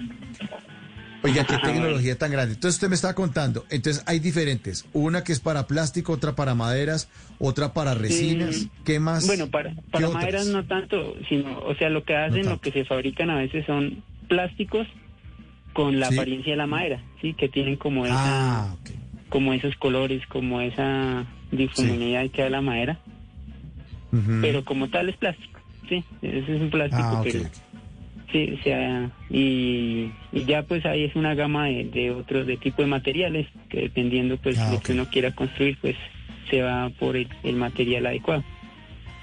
Mejor dicho, la, ma- la mayoría de impresoras 3D son de plástico. Sí, la gran mayoría ahorita lo que más se escucha Ah. es plástico, sí, lo más conocido, lo, lo más común, que está tomando mucha fuerza y lo que es pues eh, asequible, sí, porque pues hay una gama de, de máquinas, pero pues ya, ya depende del costo que, que quiera asumir la persona. Oiga, ya entendí esta vaina. Oiga, gracias por explicar. Vea, como decimos aquí en Bla Bla Blue, nunca tiras a la cama sin aprender algo nuevo. Bla Bla Blue. Hoy aprendimos con Carlos Suárez desde Cuitiva, Boyacá, cómo funciona el tema de la impresora 3D. Ya usted me dejó tanqueado de información y le entendí perfecto. Oiga, Carlos, ¿usted es diseñador, usted es diseñador industrial? Eh, no, yo pues realicé mis estudios en la UPTC de, en ingeniería industrial. pero pues con todo este tema me, me he envuelto más en el, en el mundo del diseño. Entonces, Y, pero pero pues, bueno, lo- y lo- lo- los productos de madera que usted tiene taller para hacerlos allá en su casa o cómo funciona esto. Mm, tengo un hermano, un hermano que siempre ha tenido un taller de carpintería y pues ahí a veces cuando cuando quedan las máquinas desocupadas me le meto al rancho y, y hago mis cosas ahí. Pero muy bonitos los productos, le cuento. Muy chéveres. Ah, bueno, sí, pues nada, estamos ahí emprendiendo porque pues hay una oportunidad y que veo que los productos sí son llamativos, los he mostrado a unos amigos, así como todo empieza, y pues les han parecido llamativos. ah. Entonces pues pues hemos decidido como, como emprender y mostrarlos al público, a ver si, si logramos algo. Claro, lo que tienen que hacer también es eh, tener en cuenta para crear la marca, porque la marca es IDC 3D, pero, pero puede de pronto inventarse una marca con un nombre divertido, que se- no sé, me imagino que se llame Suárez o lo que sea, no sé. O, una cosa que no tenga, ¿se entiende? Para crear la marca, meterle un toque, sí le toca meterse la mano al drill para que le ayude un fotógrafo a tomar, a que, para que las fotos, mejor dicho, es que esta vaina sabe que esto se vende es por a punta de imagen. Sí, sí, o sea, usted, sí, tiene toda usted, la razón. usted se antoja los productos cuando ve una foto que está limpia, bonita, no ilumina y eso cuesta un billete. Se lo digo porque mi hermana es fotógrafa. Mi hermana es fotógrafa Ok. y es fotógrafa de, de alimentos. Y mi hermana eso coge, usted ve, uy, qué hamburguesa tan rica. No, no se la puede comer porque eso que está chorreando ahí no es salsa, eso es un laminado de no sé qué. Bueno, ella maquilla alimentos y, y, uy, qué pan tan rico. No, eso no es pan, eso es una espuma de no, uy, no, está tan asqueroso.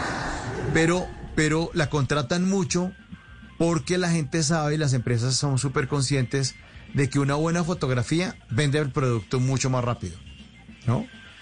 Porque uno le hace con todo el cariño, pero, pero no, yo, yo a veces me, me cojo el, el- el celular y hay un atardecer y tomo una foto y se la mando a mi hermana, no, eso me la destroza, porque son profesionales en eso. Para mí es divina la foto, dice, no, está en contraluz, no sé qué, además dejo por fuera el ángulo de no sé qué vainas y, no sé qué, la composición, no sé qué, ya, no le volví a mandar porque me destroza, porque es muy buena, es muy buena tomando fotos. Y ella en el grupo de mis hermanos pues pone a veces las fotos y uno dice, ¿qué es esta vaina? ¿Qué es esta loquera? Entonces de pronto le toca meterse la mano al drill para que un fotógrafo le- le ponga eso, eh, porque las fotos están bonitas, pero digamos las fotos están bonitas para uno, pero de pronto para la venta del producto y para que usted, además, y la foto entre más bonita, usted cobra más duro, Carlos. Eso sí no hay nada que hacer. Sí, eso sí, totalmente de acuerdo. Sí, lo que dices es muy cierto. Uno a veces mira algo bien chévere y lo quiere proyectar en una foto, pero no, no, no se No, consigue los mismos No, resultados. porque, no porque usted se dedica al diseño y usted es un teso en el diseño y en las fotos no, ¿se entiende? Como yo tampoco soy bueno en fotos. Yo trato ahí, pero no, no, no, no, no. A mí, a mí me ha tocado eh, contratar fotógrafos. Y por- pues pa- porque necesito cosas y digo, no, venga, ayúdeme. Yo hago stand-up comedy, entonces hice una temporada, me tocó contratar un fotógrafo.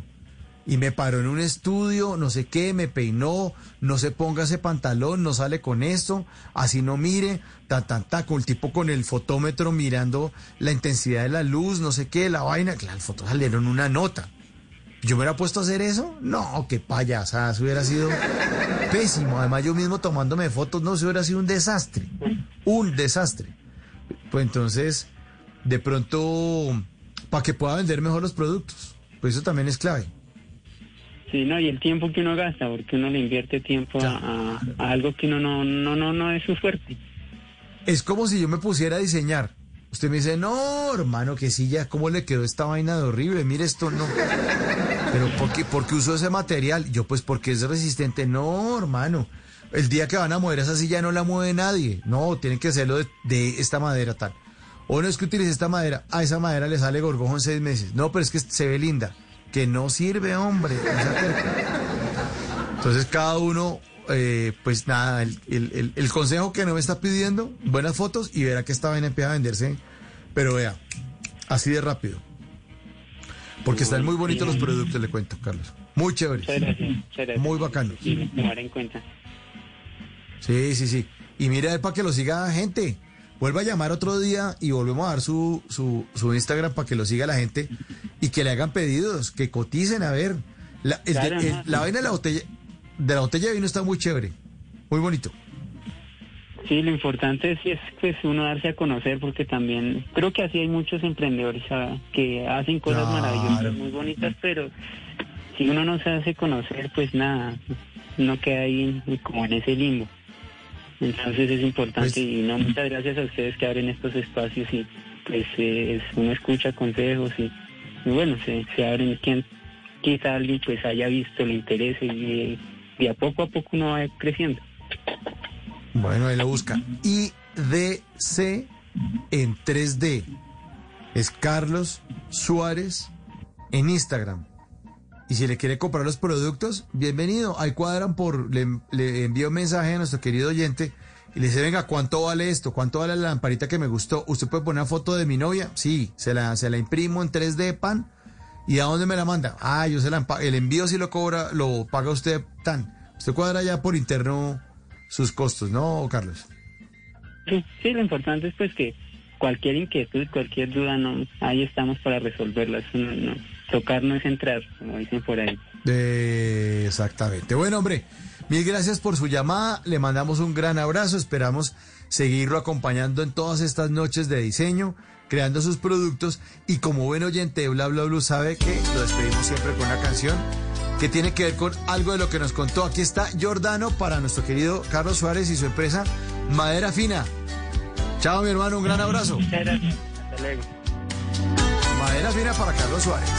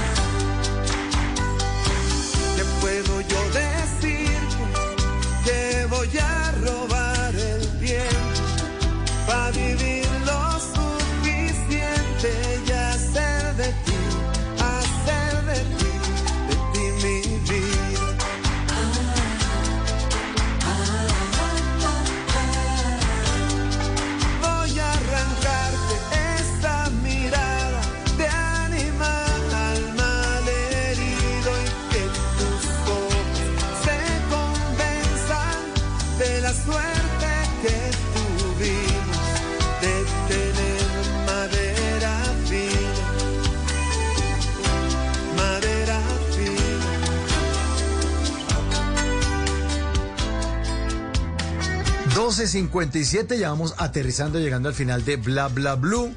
La cita es hoy martes 9 de noviembre después de las 10 de la noche. Ojo, después de las 10 de la noche tendremos en vivo a nuestra querida periodista, directora y presentadora de Los Informantes, María Elvira Arango.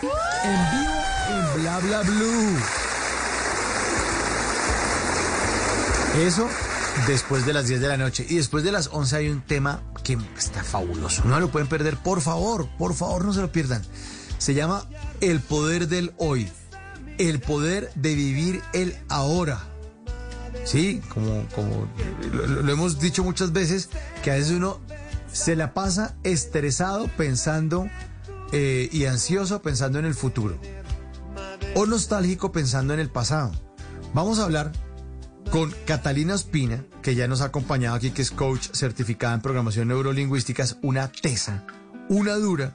Vamos a estar hablando del poder del hoy, el poder del vivir ahora, ahora mismo, ya mismo, ya mismo, no pensando ni en el pasado, ni en el futuro, ni en diciembre, sino viviendo ya, aquí mismo, el poder del hoy, en Bla Bla Blue, después de las 11 de la noche. Y después de las 12 por las llamadas de todos ustedes, como la de Carlos Suárez, que nos llamó hoy a contarnos acerca de su emprendimiento. Los esperamos entonces a todos aquí en este espacio de conversaciones para gente despierta. Ya está listo Javier Segura y vamos a actualizar de nuevo las noticias de Colombia y el mundo en voces y sonidos. El control master lo maneja el señor Andrés Bernal. La producción es de El Diego, el grande, el número 10 en la producción en Blue Radio, el Diego Garibello, grande papá, y siempre está ahí al frente del cañón. Mi nombre es Mauricio Quintero, que siempre para mí es un honor y sobre todo un placer estar en este espacio de conversaciones para gente despierta. Bla, bla, blue. Nos encontramos entonces. Chao.